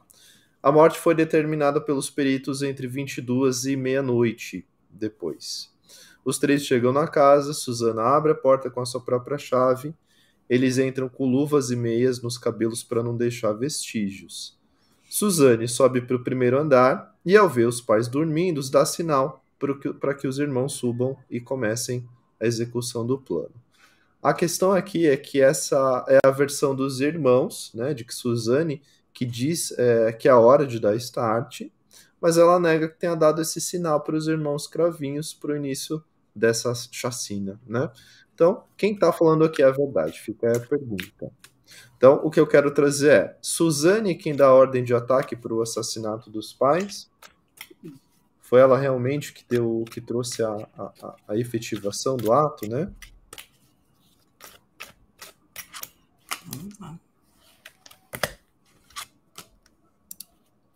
Então, no positivo aqui, a gente vê o sete de espadas. No negativo, a rainha de ouros. Ok. E no meio, o seis de paus. Energia da vitória. Então, eu vejo da seguinte forma: eu acho que ela tinha, sim, uma certa influência no, no momento do que ia acontecer, mas ela não tinha autoridade para isso. Talvez é, a condição de autoridade que a gente vê aqui é assim: na hora que o, o assassinato ia acontecer, eles resolveram a própria, resolveram entender a situação da maneira assim: olha e se ela estiver fazendo algum tipo de tocaia para gente? Acho que isso, de certa forma, passou na cabeça do, do Christian. uma certa desconfiança, algo que ele não confiava tanto nela assim. Então, esse ar da rainha é, de, de ouro dentro do, do negativo, acredito que ela está como uma possível hum. dentro do ato. Entende? Uma possível entrega. E esses Sim. seis aqui, a gente vê a energia de leão novamente aparecendo, essa energia de leão durante o jogo. Então, eu acho que aquele clima que ela vivenciava dentro da família dela, eles já estavam começando a sentir assim, será que ela realmente é de confiança? E ela vai fazer isso? Então, acho que eles foram aos tropeços quando ela deu o sinal positivo, porque ela não sabia se eles, quer dizer, eles não sabiam se ela poderia estar armando uma emboscada para eles também ali. Mas ela Entende? de fato deu o sinal. Deu o sinal. Deu um tá. sinal, mas não era um sinal que eles sentiam com tanta autoridade, mas ela deu o sinal. Tá bom, beleza. Tá, eu concordo com o Daniel, tá? Meu jogo aqui abre com o Pagem de Ouros, né? Eu tenho os cinco de espadas no negativo, a desconfiança que o Daniel trouxe, e o 10 de ouros, né? Que é a execução, aí, o, o mãos à obra, né? Uhum. Então, eu acredito que sim, que ela falou, ó, oh, estão dormindo, pode subir, né? Esse sinal que eles disseram que ela deu realmente é real, uhum. e mas realmente não tinha essa confiança toda, não. Acho que ele uhum. sempre, o menino, né? O outro Christian, sempre devia estar lá com o pezinho atrás, o Daniel não, porque o Daniel era namorado, né? Então tinha uma certa intimidade, conhecia melhor ela. Mas eu acredito que isso, segundo meu, minha leitura, isso é real. Foi ela quem uhum. deu o sinal, sim. Não necessariamente começou naquele momento, mas ela que falou: vem, estão dormindo. Uhum. Né? Sim, e você, Rick? Sim. O meu abre com dois de ouros no centro, seis de copas negativo. E a rainha de copas. Apareceu a rainha, né? Sim. Finalmente a rainha. E eu concordo com essa questão da desconfiança. Eu não, não passava é. certeza, né? Era algo que oscilava é. com esse dois de ouros. Ela, é, ela não tinha muita credibilidade pro, pro Christian, não. Não. Né? Vamos ver aqui. Rosana, a Rosana tá rápida no gatilho. Entendeu? Hum. Rosana tá, já manda. Sete de ouros no centro, a torre no negativo e rei de espadas no positivo. Eles ficaram aguardando o sinal dela para que elas, eles agissem bem rápido. Então, sim, foi ela quem deu o sinal. Imagina que a, a que a cena, para mim não faz muito sentido. Né? Ela entra no quarto dos pais, vê os pais ali pela última vez com vida e fala: pode ir. Que absurdo. Hum. É impensável. Hum. Bora lá, mais uma leitura aqui, Rick. André, Rei de Ouros, cinco de espadas negativo, julgamento positivo. Vejo ela tocando a trombeta. Opa. Literalmente, é. né, André? Literalmente, é. Foi a mensageira. Né? Literalmente. Né? Bora lá, vamos seguir com a sequência dos fatos, tá, gente? Uhum. Em seguida, né, Daniel e Christian subiram para o segundo andar, entraram no quarto dos pais da Suzane, se posicionaram cada um de um lado da cama, a Christian do lado da Marísia e o Daniel do lado do sogro, o Manfred. E juntos eles iniciaram as agressões com, os gol com golpes né, na cabeça do casal. A uhum. arma que foi utilizada para o crime, tanto que foi até difícil da perícia é, determinar, né, no primeiro momento, que tipo de arma que, que tinha sido, é, uhum. porque tinha marcas específicas né, na, na, na pele do, do, cadáver. Essa arma foi desenvolvida pelo próprio Daniel, né? Ele fez bastões Sabe essas coisas de, de. Deixa eu mostrar aqui, ó. A minha. Tá vendo essa estante? Uhum. Essa barra de ferro que tem os buraquinhos? Ele usou essa barra de ferro para fazer ah, os bastões que mataram o, o, casal, né? Então ele, for, ele fez um, um, pau, um pau de madeira e cobriu com, esse, com essa barra de ferro.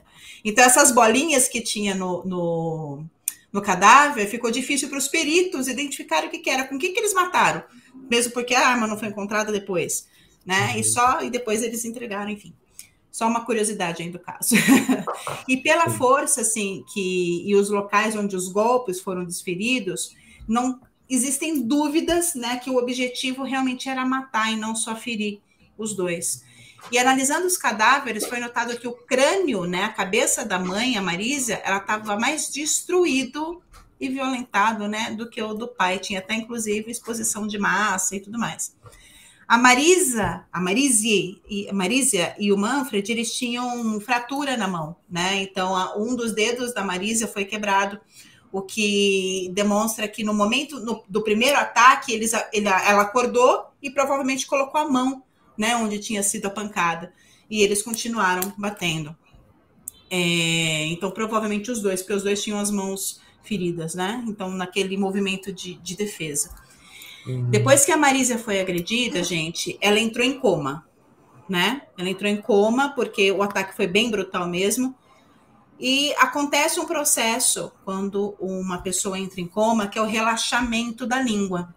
Então, quando existe esse relaxamento da língua, é, não a pessoa para de engolir e começa a, o barulho da respiração é, fica muito forte, o, do, o final da respiração né, fica muito forte e provoca um ronco chamado sororoca, né? Um termo estranho, né? Sororoca e é conhecido como ronco da morte. É terrível. Quem já quem presenciou isso, eu tive a infelicidade de presenciar isso, é terrível, é agonia, agoniz, olha, enfim, é terrível e angustiante. E esse ronco, ele precede o óbito, né? Então, assim, quando, por exemplo, se, se uma pessoa está em coma, o med... e, e começa a sororoca, o médico dá no máximo 72 horas para, para o óbito dessa pessoa, né? Porque ela realmente antecede o óbito.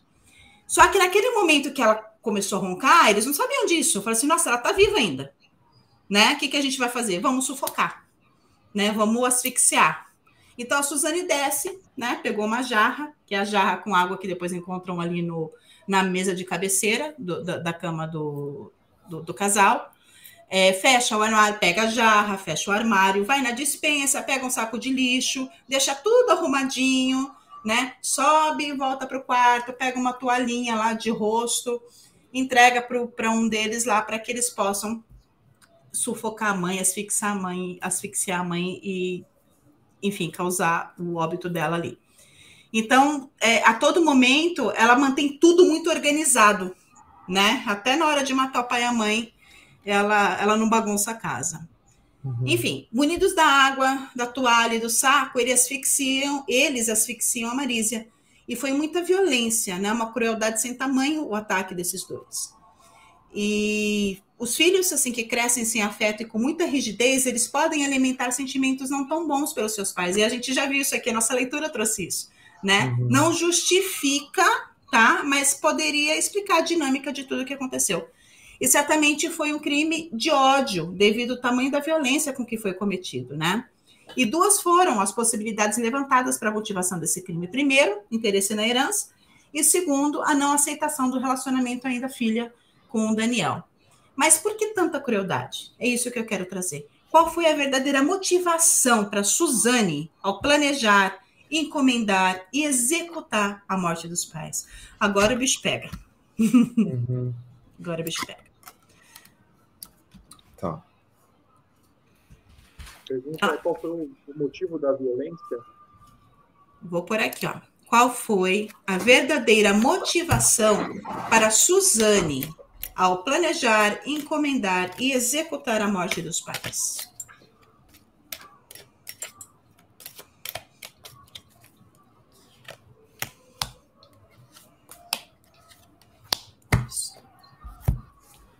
Olha, Vamos lá.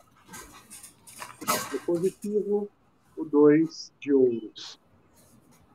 No negativo, o arcano 18, a lua.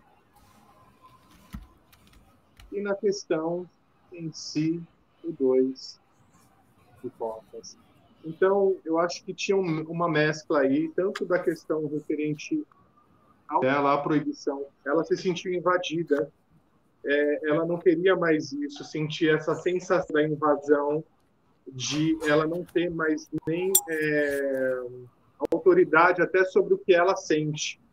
Então, é assim, basicamente, é, o sentimento dela era realmente de é, uma pessoa explorada, invadida. É, ela não estava, ela não estava fingindo algo ela realmente sentia.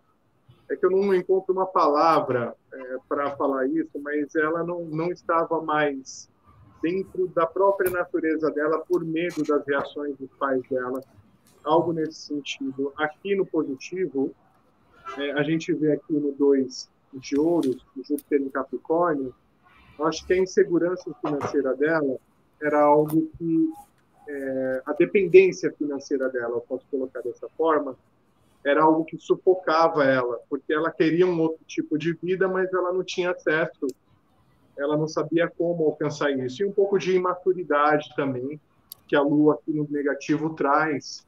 Né? Então, talvez simplesmente uma pura é, autoilusão uma situação onde ela, por uma paixonite, vamos colocar assim, um amor, sabe? Esse é o, meu, é o amor da minha vida, esse é o amor para sempre. E como vocês tentam tirar ele da minha vida, eu não posso ter nada de bom na minha vida. Vocês não trazem nada de bom para mim. Vocês são uma maldição na minha vida. Eu sei que quando vocês forem embora, eu vou viver bem, eu vou viver feliz. Eu, eu vou continuar. Então, eu acho que tinha muita situação que realmente o ódio dentro dessa situação ele se faz presente né? Uhum. mas não por, por uma emoção explosiva, mas por algo que ela já vem ruminando faz tempo. E quando ela pegou aquela situação e ela viu nas mãos dela, vou acabar com isso, eu acho que aflorou essa violência. E na hora também é, a gente vê o dois de copas como Vênus em câncer. Eu acho que isso se torna um tipo de obsessão mesmo. E eu acho que ela estava influenciada por alguma coisa. Cara. Essa lua aqui, ela me dá esse aspecto de algo que tem a ver com magia, tem a ver com influências influências astrais mesmo, sabe? Eu acho que tinha algo se apossando dela ali, um, uma possessão mesmo, ou uma obsessão muito forte acontecendo. Eu acredito hum. que isso possa ter, até, aparece é, aqui no positivo 2 é, de, de ouros e na questão o 2 de copa. Você tá. entende como a questão do duplo, da questão do duplo, e eu não vejo esse duplo como sendo o Daniel, eu vejo esse duplo como sendo algo que a Lua Não teve uma motivação é única. É por isso. Foi um, foi um conjunto de fatos. Eu acho que o principal é o amor. O amor. O principal é o amor, o secundário é o dinheiro, mas eu acho que esses dois motivos eram uma influência de algo que é, é astral. Uhum. Tá. tá. E você, okay. Rick? O meu abre com o rei de paus, aqui no centro. 10 juros negativo e o as de copas. Aí eu fiquei em dúvida é, por conta desse 10 de ouros, porque eu vi uma questão de dualidade aqui, né? Então eu perguntei se tem relação com a herança, a sacerdotisa me respondeu. Então, ela uhum. é uma carta dual também, que diz que foram dois motivos, realmente, uhum. queria se ver livre, ver livre é, independente, a grana vinha como bônus, então uma coisa uhum. levou a outra. E esse rei de paus, ele tá falando muito para mim de ira, sabe? Então, é além de raiva, é além de rancor, é, além, é, é uma fúria, é uma ira muito grande que, que ela alimentou no decorrer do tá. tempo da criação dela e culminou no que culminou. Né? Uhum. Olha é. só, meu jogo aqui é sacerdotisa, que confirmou o teu. Olha só. Abrindo o jogo, a carta da força no negativo e uhum. o seis de ouros no positivo. Então é engraçado que nesse jogo eu não vejo nenhum amor pelo Daniel, sabe uhum. assim? Como motivação. Eu vejo sim, é, é, ela, essa frieza, essa falta de pertencimento, esse distanciamento, né?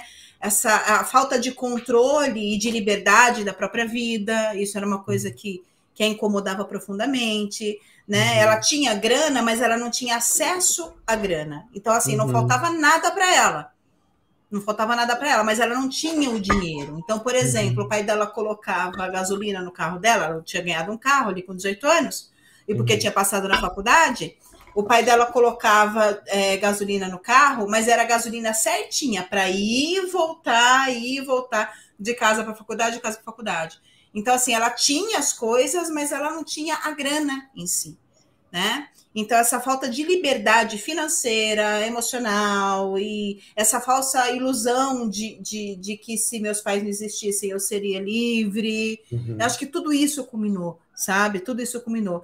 E, claro, a grana teve peso. Né? Nesses seis aqui, a grana teve peso, sim, mas não foi o fator determinante. Né? Então, é, é, é, é, um, é um bolo aí, gente. Tem muito ingrediente aí. Tem muito é. ingrediente, né? Vamos ver. Bem, vamos lá para os comentários agora. Bora. O pessoal teve tempo agora para escrever. Vamos lá. Agora Rosana. teve, porque a gente falou bastante. Rosana, 10 de copas, 9 de ouros e 4 de ouros. A motivação era se ver livre dessa família por se sentir controlada financeiramente. Ana Paula. Ana Paula, de espada, de ouros negativo, rainha de copas positivo. Ela queria se sentir no comando da própria vida e tomar as rédeas. Teve a Daiane também aqui, ó. Ah, eu pulei Daiane? É, aqui, ó. Desculpa, uh, livro foi esse sol, além da motivação financeira, queria se sentir livre. Agora sim, Juliana. Cadê? Ah. Morte, sol no positivo, dois de paus. Morte com sol, para mim, é querer liberdade, querer um novo ciclo, mas não acho que a relação seria prioridade nisso. Dois de paus, ela pensa em um novo ciclo, mas só isso. Uhum. Aí temos a Andrea, nome de falso, negativo 7 de ouros, positivo 9 de copas, estava cansada da situação que vivia, queira ser dona dos próprios sentimentos. Era como se o dinheiro fosse culpado dos problemas dela. É, André, a Débora aqui perguntando o arcano do caso. Não saiu ainda o arcano do não caso. Não saiu ainda. Saiu no chat. Saiu no chat, é, mas no não chat saiu, gente. né? É, é quatro de copa, gente. O arcano do caso. Tá? Vamos lá. Então, continuando aqui a nossa sequência, né? É, depois das agressões, do, os três, Suzane, Daniel e Christian, montam a cena do crime, espalham alguns itens pessoais da Marisa e do Manfred pelo quarto, deixam a arma do Manfred perto do corpo dele, bagunçam o escritório e pegam o dinheiro que o pai da Suzane guardava dentro de uma pasta para simular a invasão da casa e o roubo de dinheiros e, dinheiro e joias. Depois eles trocam de roupa, colocam tudo dentro do saco de lixo, lavam os bastões usados na agressão na água da piscina e saem da casa. Antes de sair, deixam uma luz acesa. Na sequência, no caminho para levar Christian embora, se livra das armas do crime e das roupas que nunca foram encontradas. Suzane e Daniel vão para um motel, onde permanece por algum tempo, consomem algumas coisas e na hora do pagamento pedem nota fiscal. nota fiscal 0001. É. É, exatamente. Em seguida, vão para a Lan House, onde tinham deixado o Andréas, o irmão, né? Buscam, levam para andar, andar de mobilete, perto da casa do Daniel. Mais tarde, Suzane e Andréas voltam para casa e ao chegar, Suzane simula estranhamento ao ver uma das luzes da casa acesa. Nesse momento, liga para a polícia. Quando os policiais, eh, policiais chegam, a Suzane diz que chegou em casa com o irmão e estranhou uma das luzes acesas, o que não era costume dos pais. Com medo que alguém pudesse ter entrado na casa, chamou a polícia. Um dos policiais entra na casa e, ao se deparar com a cena do quarto, é, no quarto dos pais, né, da Suzane, aciona a ambulância e o suporte. Esse mesmo policial, ao comunicar o ocorrido a Suzane, se depara com nenhuma emoção vinda dela. Suzane apenas pergunta: o que eu faço agora? Ali estava tudo montado, né? E Andrés perdido no meio de tudo isso. Mas será que em algum momento ele notou que tinha alguma coisa de errado, Andréas? Né? Será que ele desconfiou da irmã? Então, vamos perguntar aqui se em algum momento o Andrés desconfiou que algo estava acontecendo.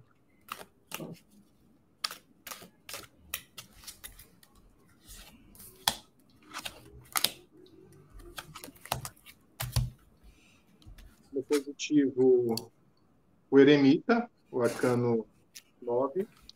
Uhum. No negativo, 10 de espadas. E na questão em si aqui, o cavaleiro de copas. Ele sabia o que estava acontecendo. Ele. Eu acho que ele se escondeu. Eu acho que ele se isolou. Ele ele quis, ele quis não ouvir, ele quis não saber, ele, mas ele sabia que estava acontecendo esse 10 de espada aqui acabou com a cabeça dele. Né? Esse 10 de espadas aqui mexeu com a questão da realidade no negativo, que é o que eu estou fazendo. Eu acho que essa questão veio na mente dele. E esse cavaleiro de, de copas aqui no meio, eu acho que ele tentou, é, como se diz a palavra, ele tentou fazer de conta que nada estava acontecendo. Ele entrou para um mundo de fantasia. Ele achou que as coisas iam voltar ao normal no dia seguinte que ela não ia fazer aquilo, mas ia dar um susto. Ele tentou contar para si mesmo algumas histórias fantasiosas, se isolou no próprio mundo, mas a mente dele já estava entendendo tudo que estava acontecendo. E ali no momento ele se acovardou, acho que ele sentiu até o ímpeto de impedir, mas ele sentiu que a vida dele estava em risco também. Tá. Então, você Bom, é, agora a gente foi jogado na fogueira, né? Meu jogo abre com o mundo. Eu tenho cinco de copas no negativo e o eremita no positivo. Eu acredito que sim. Eu não, não digo que ele sabia do plano, tá? Mas eu acho que ali no íntimo dele, ele tinha uma sensação, uma ideia, tá tudo diferente. Minha irmã nunca me fez isso comigo, nunca me propôs levar, andar de, de, de motocicleta, de mobilete, nunca ficou tanto tempo comigo fora assim. Tem alguma parada estranha acontecendo aqui, sabe assim? Tem uma parada estranha acontecendo aqui. E no momento em que ele viu o que de fato aconteceu, ele encaixou as peças. Eu não acredito que ele tivesse conhecimento do plano, tá? Uhum. Isso não. Mas no momento em que ele viu os pais, soube da morte dos pais, eu acho que as pecinhas começaram a se encaixar. E você, Rick? É, vamos lá. Meu abre com o louco. Justiça negativa. Rei de ouros positivo. É, é o que vocês acabaram de falar. Ele não sabia que isso estava acontecendo, ele não tinha consciência alguma, não tinha informação nenhuma antes do ocorrido quando ele viu a cena, quando ele presenciou o fato, quando ele foi noticiado da morte dos pais, aí ele entendeu que é um garoto extremamente inteligente. Então, uhum. Rei de Ouros diz que sim, mas depois do entendimento do fato. Sim. Tá? A princípio, sim. não tinha conhecimento algum. Tá, olha só. Rosana, rei de paus no centro, sete de paus no negativo e rainha de paus na direita. Ele não tinha ideia do que se passava com os pais. Mas olha uhum. só, Andréia, vem. Abre com sol. Negativo Rainha de Ouros, positivo Rei de Espadas. Sabia-os dizer que ele ouviu os planos, mas não quis acreditar que a irmã seria capaz de executar. É, okay. tá bem dividido aqui, hein? Tá Olha só, Daiane Pinheiro, nuvem, estrevo e âncora, desconfiou por intuição, mas preferiu não acreditar. Okay. Aí só a Andréia continua aqui, ó. Não consigo acreditar que ele não sabia com o Sol e Rei de Espadas, né? Ok. Tá bom, beleza. É, a gente foi jogado na fogueira agora. o Daniel lá, acho que na segunda pergunta, que eu até falei, eu ia te fazer uma pergunta, mas eu não vou te colocar no fogo. Ele já trouxe isso, ele já tinha trazido, né? Essa, essa informação pra gente. Mas eu achei interessante a gente confirmar aqui.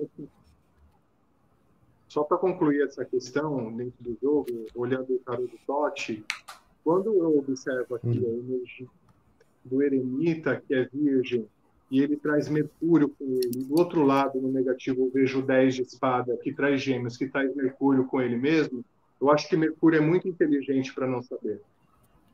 Uhum. Uhum. Isso é. Beleza. Continuemos.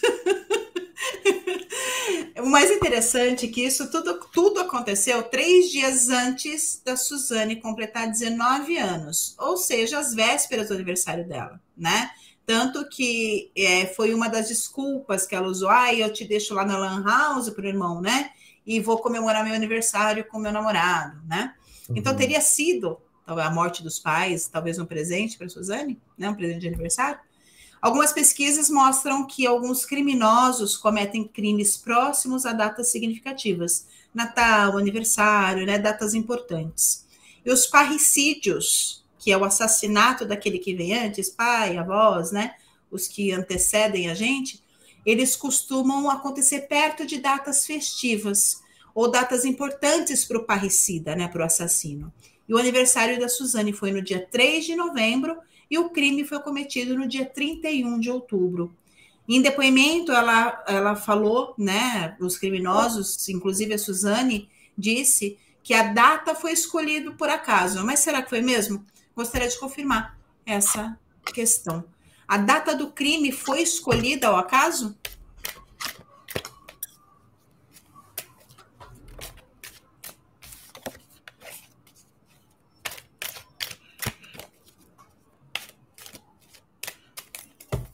E aí, Daniel? O positivo, a princesa de paus. O negativo, o cavaleiro de copas. E sobre a questão, o sete de paus. Eu acho que não foi por acaso. Foi pensado a data. Ela queria já viver uma nova vida, sabe? vou fazer aniversário, ciclo, uma nova vida. Não quero mais essa opressão perto de mim então, a princesa de paus aqui, ela pode dar, sim, uma conotação de não vou fazer nada pensado, vou deixar fluir. Mas também, quando a gente observa ela aqui no positivo, ela pode ser muito detalhista, muito intuitiva. Uhum. Ela pode ser alguém que tem um padrão de, de estratégico, né? A gente vê isso muito em espadas, mas eu vejo isso aqui né, nesse, nesse símbolo, né? Que a gente vê na cabeça dela, que pode lembrar tanto essa condição de, de Ares quanto a condição da, da cabeça do dragão, enfim.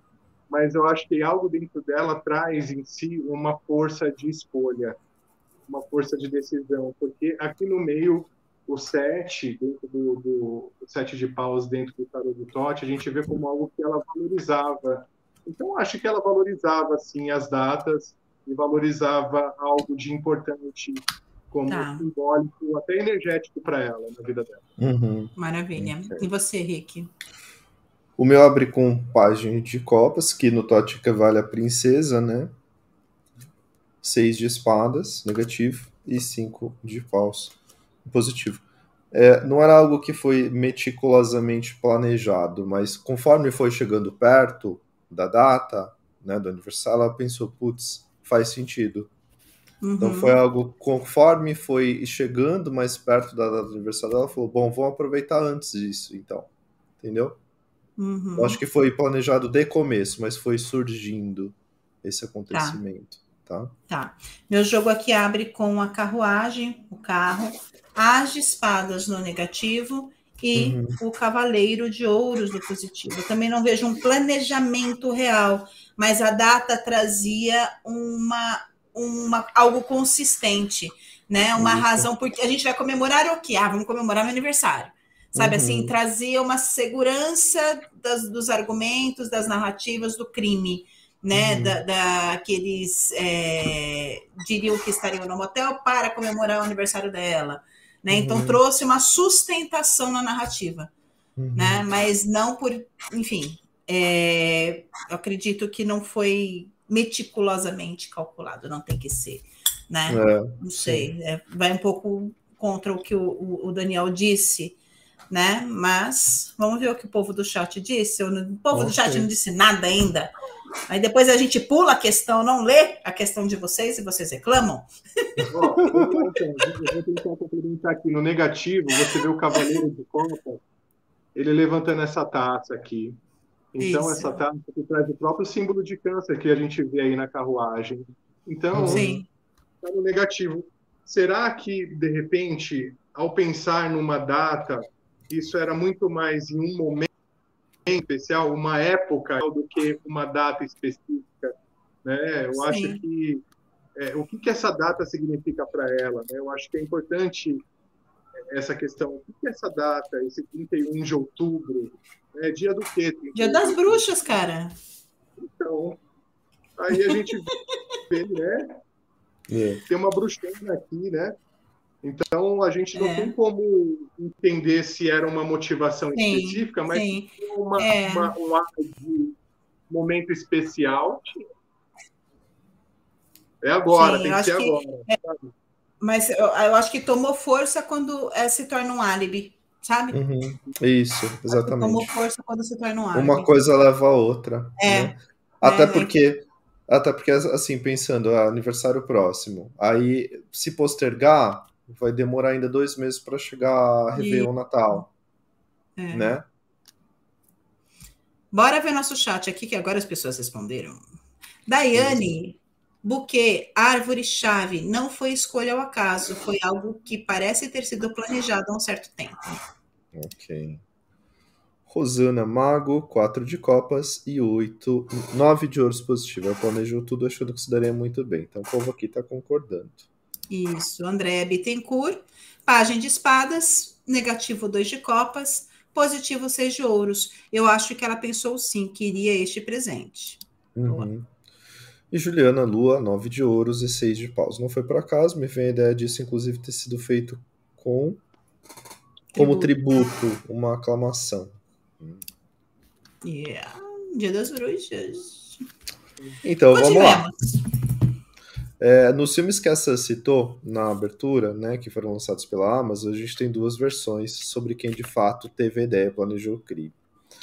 Daniel diz que foi manipulado pela Suzane o tempo todo e que, por amor a ela, aceitou fazer parte do plano.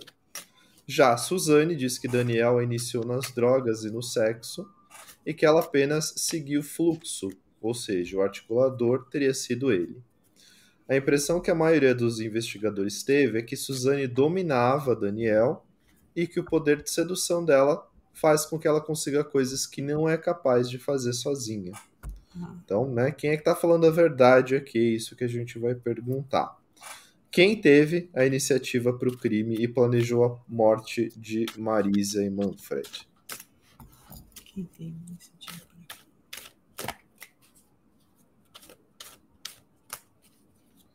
Ana Paula colocou aqui antes da gente avançar, ó. Tá. Sacerdotisa, as de ouros e morte. Sim, a data foi escolhida pela proximidade do aniversário ou pelo Wesak, Vesak. Samhain. Ah, tá, ela falou do Samhain, é. que é perto, né? Ok. Vamos lá, próxima pergunta. Quem teve a iniciativa para o crime, crime e planejou a morte de Marisa e Manfred? Pode sim, Daniel, desculpa. Então aqui a gente vê no positivo o 10 de copas, no negativo o 9 de ouros, e na resposta aqui a gente vê os enamorados. Então eu vejo aqui basicamente que os dois tiveram essa esse planejamento, uma simbiose, algo realmente uhum aconteceu aí em união, tanto pelo emocional no positivo, que é o 10 de copas, quanto pela grana, pelo ganho, a ganância que vem o 9 de ouros. Então a gente vê aqui um acordo sendo feito, uhum. né? é, a situação entre os dois criou um tipo de cumplicidade do mal. Uhum. Então, sim, foi, foi, foi, uma, foi um ato dos dois. Eu vejo assim, como tá. um ato dos dois, nesse sentido. Com... Perfeito, eu concordo. O meu tá abrindo aqui com a roda da fortuna. Força no negativo e o cavaleiro de ouros no positivo. Então foi foi acordo, foi como um acordo, não teve quem é, foi mandante, não foi mandante, quem teve ideia. Os dois tiveram ideia ao mesmo tempo, planejaram, efetivaram, concluíram. É isso. Tá, meu jogo aqui, olha, abre com as de ouros, eu tenho um cinco de paus no negativo e fecha aqui com o imperador. Então, acho que quem teve mais força nessa decisão foi ele, foi o uhum. homem, né? Foi Daniel. A ideia foi apresentada, né? Eu acho que os dois ali juntos. É, uhum. Algumas divergências, algumas, muitas divergências, vão fazer desse jeito, não desse jeito, não vai dar certo, vão fazer do outro, sabe assim, até elaborar efetivamente o plano final, que deu uhum. errado, né? Uhum. E, mas eu vejo mais força dele, sabe, nessa, nessa uhum. parada aí. É, tá. Mas, lógico, teve participação dela, teve, mas o, o plano final, sabe? Vai ser desse jeito. Eu acho que quem trouxe foi realmente ele. Okay. Né? Bora lá. Chat, alguém? Fala mais um pouquinho, Daniel, para dar tempo de alguém colocar alguma coisa no chat. Isso. Sabe que esse 10 de Copas ele traz o Marte em peixes, né? Então, eu concordo um pouco com a Sam, sim, que a ideia inicial dele tenha convencido ainda mais ela em prosseguir uhum. com esse plano e ter a disposição dela também, a ganância dela, né? Parece que ele Sim. mexia um pouco com a ganância dela, uma pessoa muito gananciosa, e, e isso talvez assustasse ele um pouco. Né? Então eu vejo também esses, esses enamorados como um impasse como algo que estava é. acontecendo ali. É porque a ideia que, é, a ideia que trazem é que ela era manipuladora, mas eu acho que os dois ali, sabe? Uhum, eu não o vejo em momento nenhum como um submisso a ela. Não, eu vejo ela assim, como é, ela, ela usava né, desse poder de sedução dela, mas ele também tinha esse poder sobre os dois tinham esse poder um sobre o outro. É, eu tô vendo os meus dois no jogo porque a força tá falando dela e o cavaleiro tá falando dele, e a resposta é roda. Então tá falando Isso. dessa relação. E até engraçado, entre os dois essa roda parece um cabo de guerra, não parece? Isso. Um cabo de guerra? Sim. Né? Sim. Bora ver Vamos lá, chegaram comentários. Andréia, página de paus, negativo, página de ouros, positivo, 5 de ouros. Tenho a impressão de que ele teve uma dessas ideias, Idiota soltou em algum momento, ela gostou, levou a sério e seguiram juntos no planejamento. Rosana, 10 de paus, 10 de espadas no negativo e 5 de espadas no positivo. Acredito que houve bastante estresse na execução, mas ele tem o convencimento final. Uhum. Maravilha. Uhum, pode ser. Seguimos. Seguimos aqui. Porque quando eu fui estudar esse caso para trazer hoje aqui para vocês, que essa foi a minha vez, porque vocês viram uhum. que não foi de extraterrestres, não foi de mistério, de casa assombrada, né? Pois é. então não eu foi. Vou, a gente vai fazer assim agora: eu trago só sobrenatural, você traz só crime. Gosto. então, quando eu fui estudar esse caso para trazer hoje aqui para vocês, eu assisti entrevistas, documentários, né? Eu estudei bastante.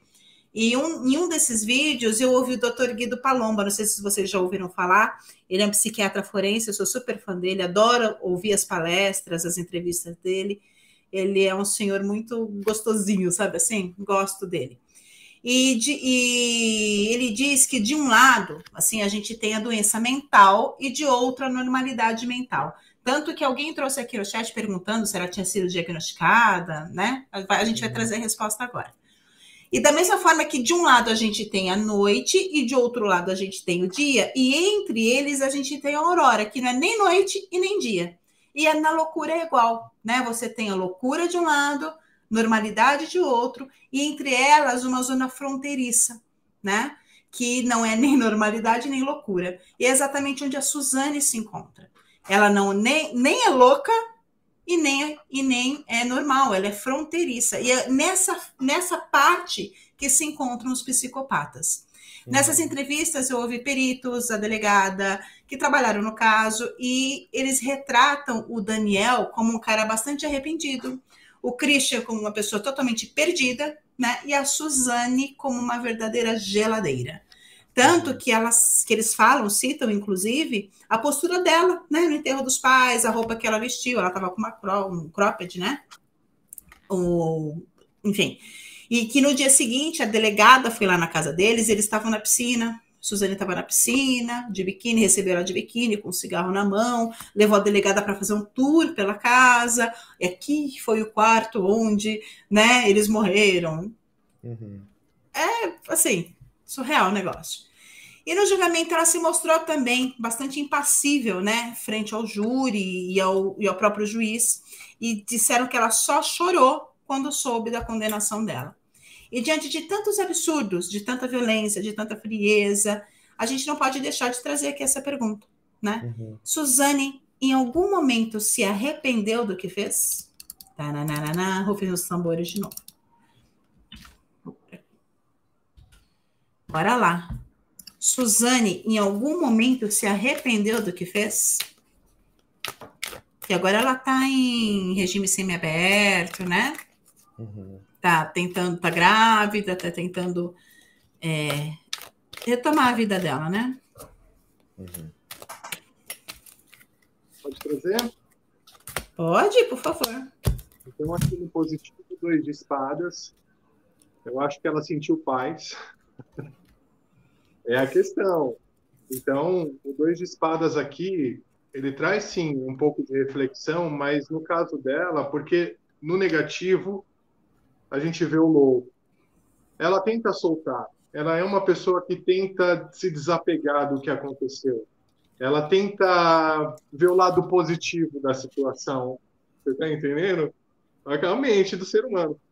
E aqui, é, no meio, a gente vê o 3 é, de Copas. Quer dizer, ela está celebrando o que aqui? O que, que tem para ela de benefício nisso? O que, que ela quer né, mais? Então, ela se sente agora solta, livre, ela se sente é, em, em paz, minhas guerras acabaram, vou seguir em paz. Quem não vai morrer um dia, não é verdade? Então, uhum. né, a ideia do louco no negativo, né? Pula, vai. É, é assim para todos nós, não é verdade?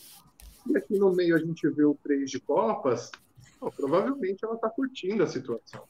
Uhum. Eu não vejo ela arrependida, vejo ela com um pouco de pesar, sim, aqui no dois de, de, de espadas, mas não culpa. Nossa, que chato, né, que eu fui fazer, pessoal. Desculpa. É. Concordo, concordo contigo. Eu já vou emendar minha leitura porque a mesma carta saiu para mim, um três de copas aqui ao centro. Tá? Até pulei a vez do Rick. Saiu três de copas no centro, sete de espadas no negativo e um as de copas no positivo. Então, até hoje ela encontra razões para ter feito o que fez. Sabe assim, ela encontra justificativas. Eu não vejo arrependimento aqui. Gente, surreal. E você, Rick? Fala. na, na regala esse zóio. Oito de copas está abrindo. Aí eu ah. tenho o diabo negativo. Puta que pariu. Uh. E o 10 de paus no positivo. E aí, para as pessoas que já me conhecem, sabem que eu adoro citar Chaves, né? Aquela, aquela cena do Festival da Boa Vizinhança, volta o cão arrependido. Mas nesse caso, não volta o cão arrependido. Desculpa. Ficou em casa. Zero. Ficou em casa o cão arrependido. Gente, é, é doente mesmo. A pessoa é doente. É doente. Bora ver nosso chat aqui. Pra eu sair. Vamos lá.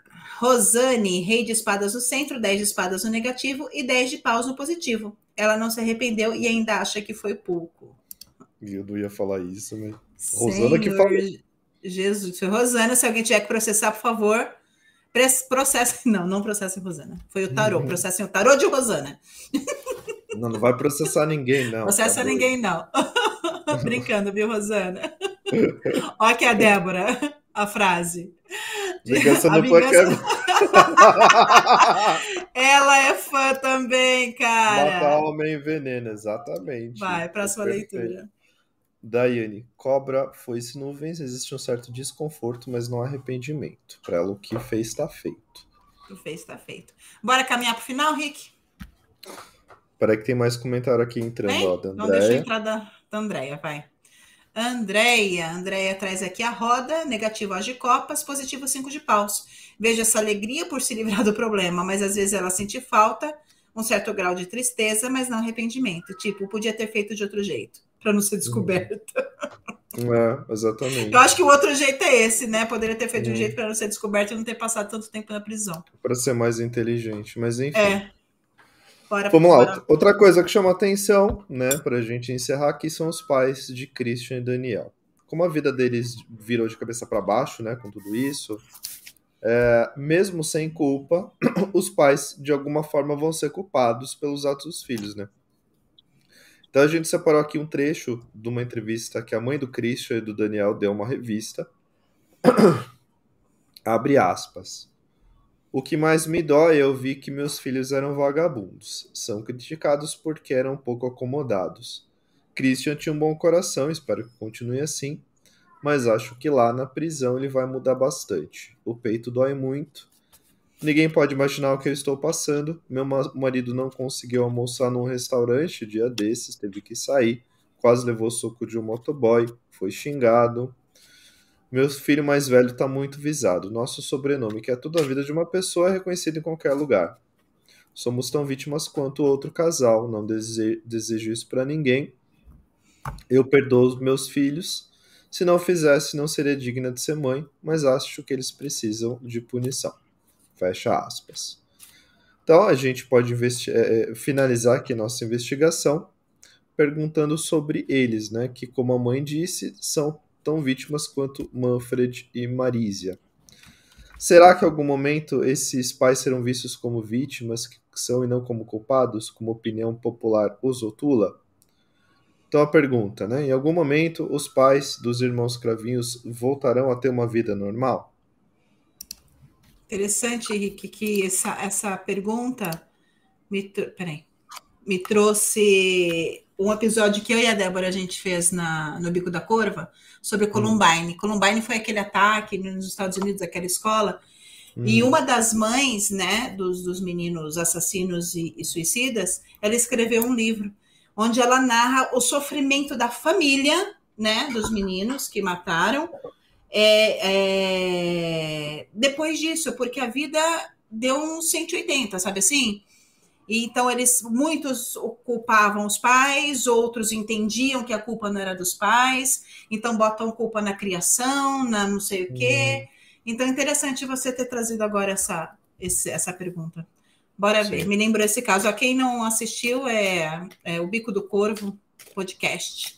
Tem um episódio meu e da Débora que está aqui no, no chat que chama Columbine. Vamos lá. Em algum momento os pais dos irmãos Cravinhos voltarão a ter uma vida normal? Manda ver aí. Daniel, caiu? Peraí, que deu uma travada. Quem que saiu? A, Príncipe de Copas? Príncipe de Copas. É, no positivo. No negativo, o oito de ouros. E na resposta, opa, o oito de paus. Oito de paus, Pô, ok. Assim, eles sempre vão viver sobre uma sombra de algo que representa é, uma marca mesmo, né, que fica na família. Eu vejo isso muito uhum. pela energia do um que se apresenta aqui de forma é, marcante, né?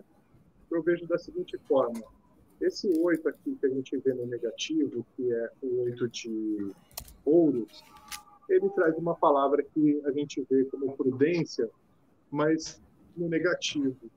Talvez eu acredito que nem mudando de um lugar para o outro, eles vão conseguir ter essa vida é, normal de novo. Porém, eu vejo que eles têm possibilidade de é, ter uma vida mais sossegada, é, mas com muitas mudanças, indo e vindo, né, sem muito lugar fixo para ficarem mas no positivo, essa carta que representa para nós a energia escorpiana e a energia libriana junto com ele, eu acredito que a lei sempre vai onde eles estão. Uhum. Mesmo que eles estejam isolados, sabe? A lei vai saber onde eles estão, não por é, perseguição, mas por precaução de algo, né? Talvez a, a, a lei ainda espere algumas respostas que ela não tem. A lei ainda aguarda umas condições que talvez é, é esperar.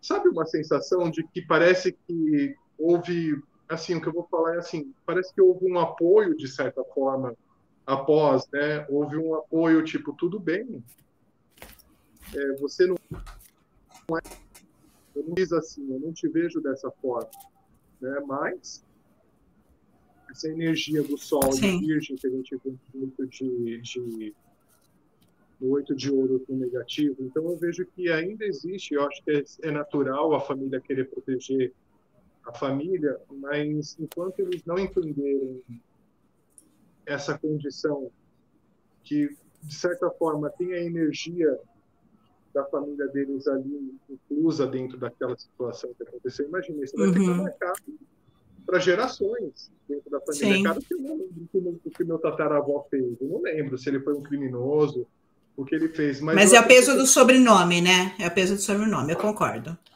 Muito é. sobre a árvore genealógica. É. Sim. Sim. Olha só. Meu jogo aqui, rei. Ai, desculpa. Não, não. Você vai... Falar. É isso aí. Continua? Ah, tá.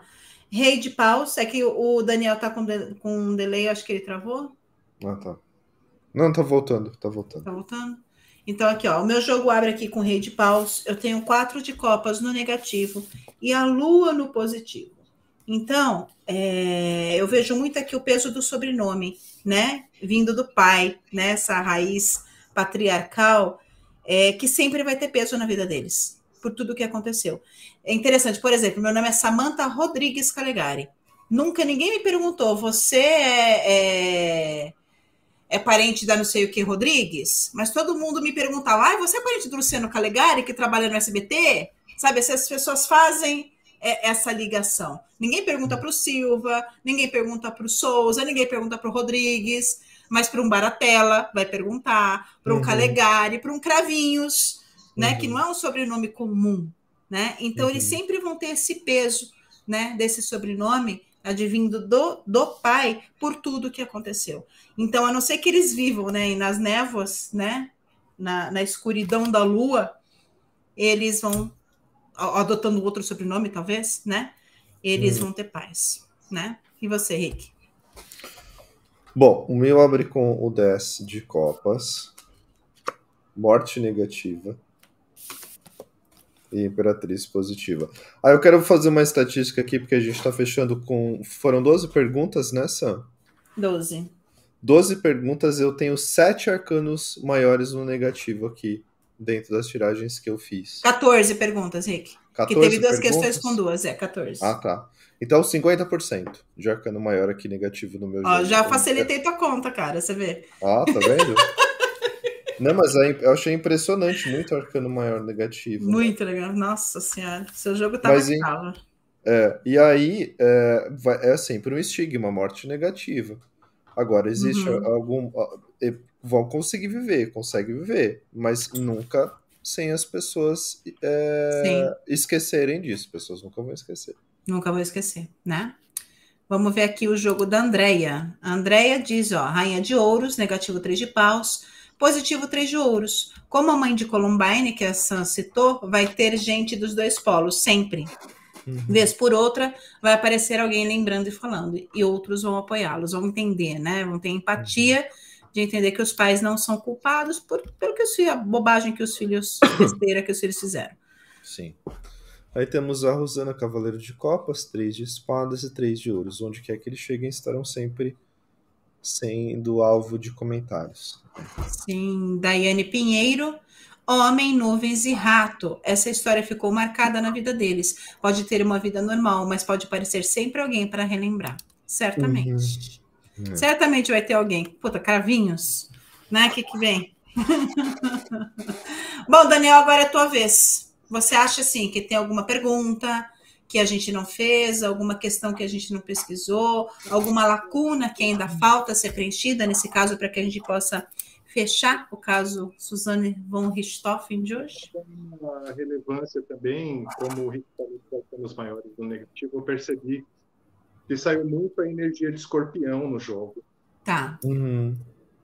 Para mim, ela, no caso, ela vai representar assim, crimes passionais e como a é uma energia oposta à energia de touro, que tem a condição do lar, da presença do lar ali. Então, acredito que o jogo que a gente fez hoje, ele trouxe muito essa essência do quanto é, a união faz a força também para o mal. Né?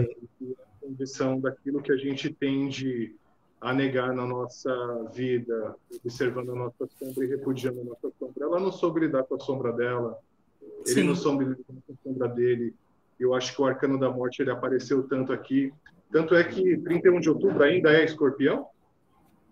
É o começo. É, não, não, é. É escorpião. Escorpião. Escorpião então, foi até dia 21 de novembro. Bruxas, escorpião. Existe a força da. Estava bem Ela é do signo de escorpião, Suzane, nascida ela, do signo Sol. Ela é do signo escorpião e aconteceu sob um Sol escorpião. Né? Exatamente. Então, veja bem como essa energia da morte. É... É, a gente ficou sabendo isso e se transformou em algo muito popular. Então, é, de uhum. certa forma, eu acho que a gente olhou tudo o que tinha que ser visto. Eu, eu, eu pararia ainda para ver, para pegar o mapa astrológico dela, ver os posicionamentos, entender quem é ela, para eu poder fazer o jogo olhando direto para ela, entende? Mas eu achei muito Sim. legal. A gente fechou tudo, a gente olhou muitos, muitas questões. Eu, eu adorei as perguntas que vocês bolaram. Muito, Ai, que maravilha, Daniel.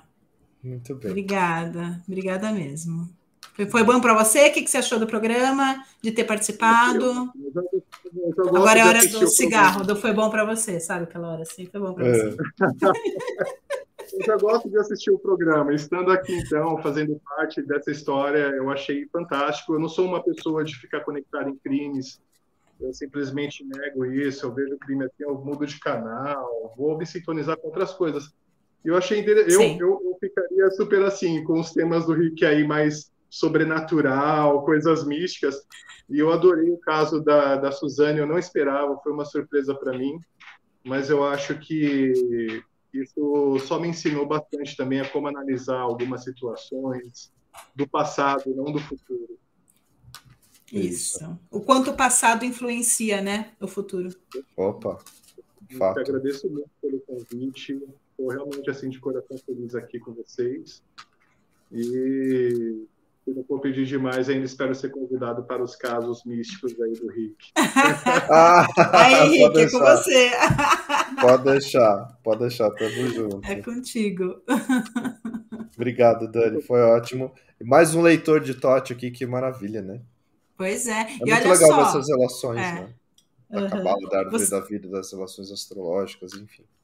Uhum, é muito bacana, é muito profunda a leitura com Totti, né? Sim. E Daniel foi aluno do Goya, né, Daniel? Até Goya. Ele é o meu mestre do tarô de Totti, eu aprendo com ele, com os livros dele. Então, o que ele fala ali, eu presto muita atenção e procuro estudar de verdade.